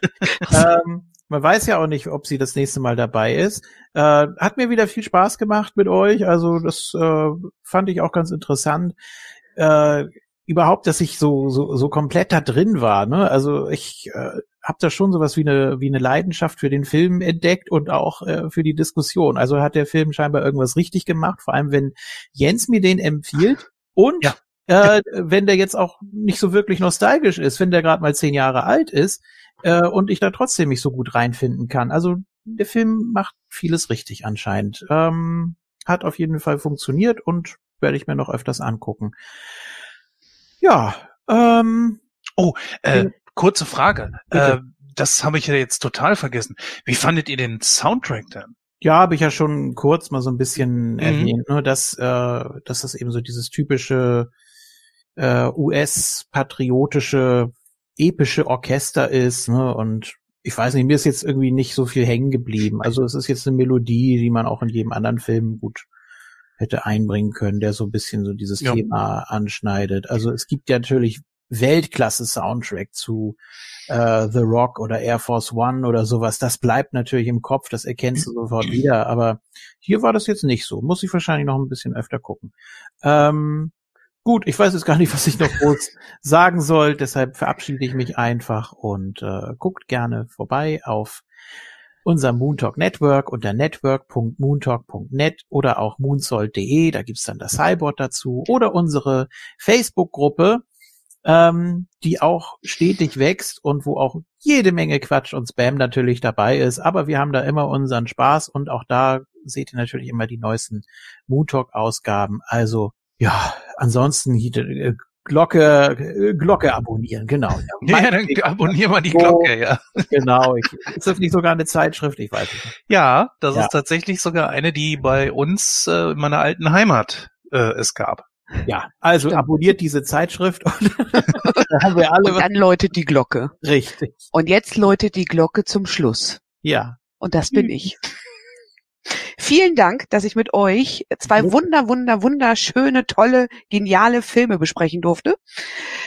Wie gesagt, wie ich beim ersten, beim zweiten jetzt auch schon gesagt habe, ich liebe diese Filme und es hat mir sehr viel Spaß gemacht, mit euch äh, diese Filme zu besprechen. Ich fand es total gut ähm, mit Jens, der natürlich den Film auch schon x-mal gesehen hat, und mit Julian, der in dieser, diesem Film noch jungfräulich gewesen ist und trotzdem äh, sehr viel Spaß an den Film hatte und ähm, spannend zu hören, was so zwei, zwei, die ein, der eine, der halt schon den Film x-mal gesehen hat und der andere, der, äh, ja, wie gesagt, ihn das erste Mal gesehen hat, was da heute so bei rauskam. Und mir hat's natürlich wirklich Spaß gemacht, mit euch hier mal wieder ein Ründchen zu quatschen. Und äh, ja, ich hoffe auf ein baldiges Wiederhören und ähm, ja, wünsche euch allen noch einen schönen Abend und macht's gut da draußen. Tschüss. Tschüss. Tschüssi.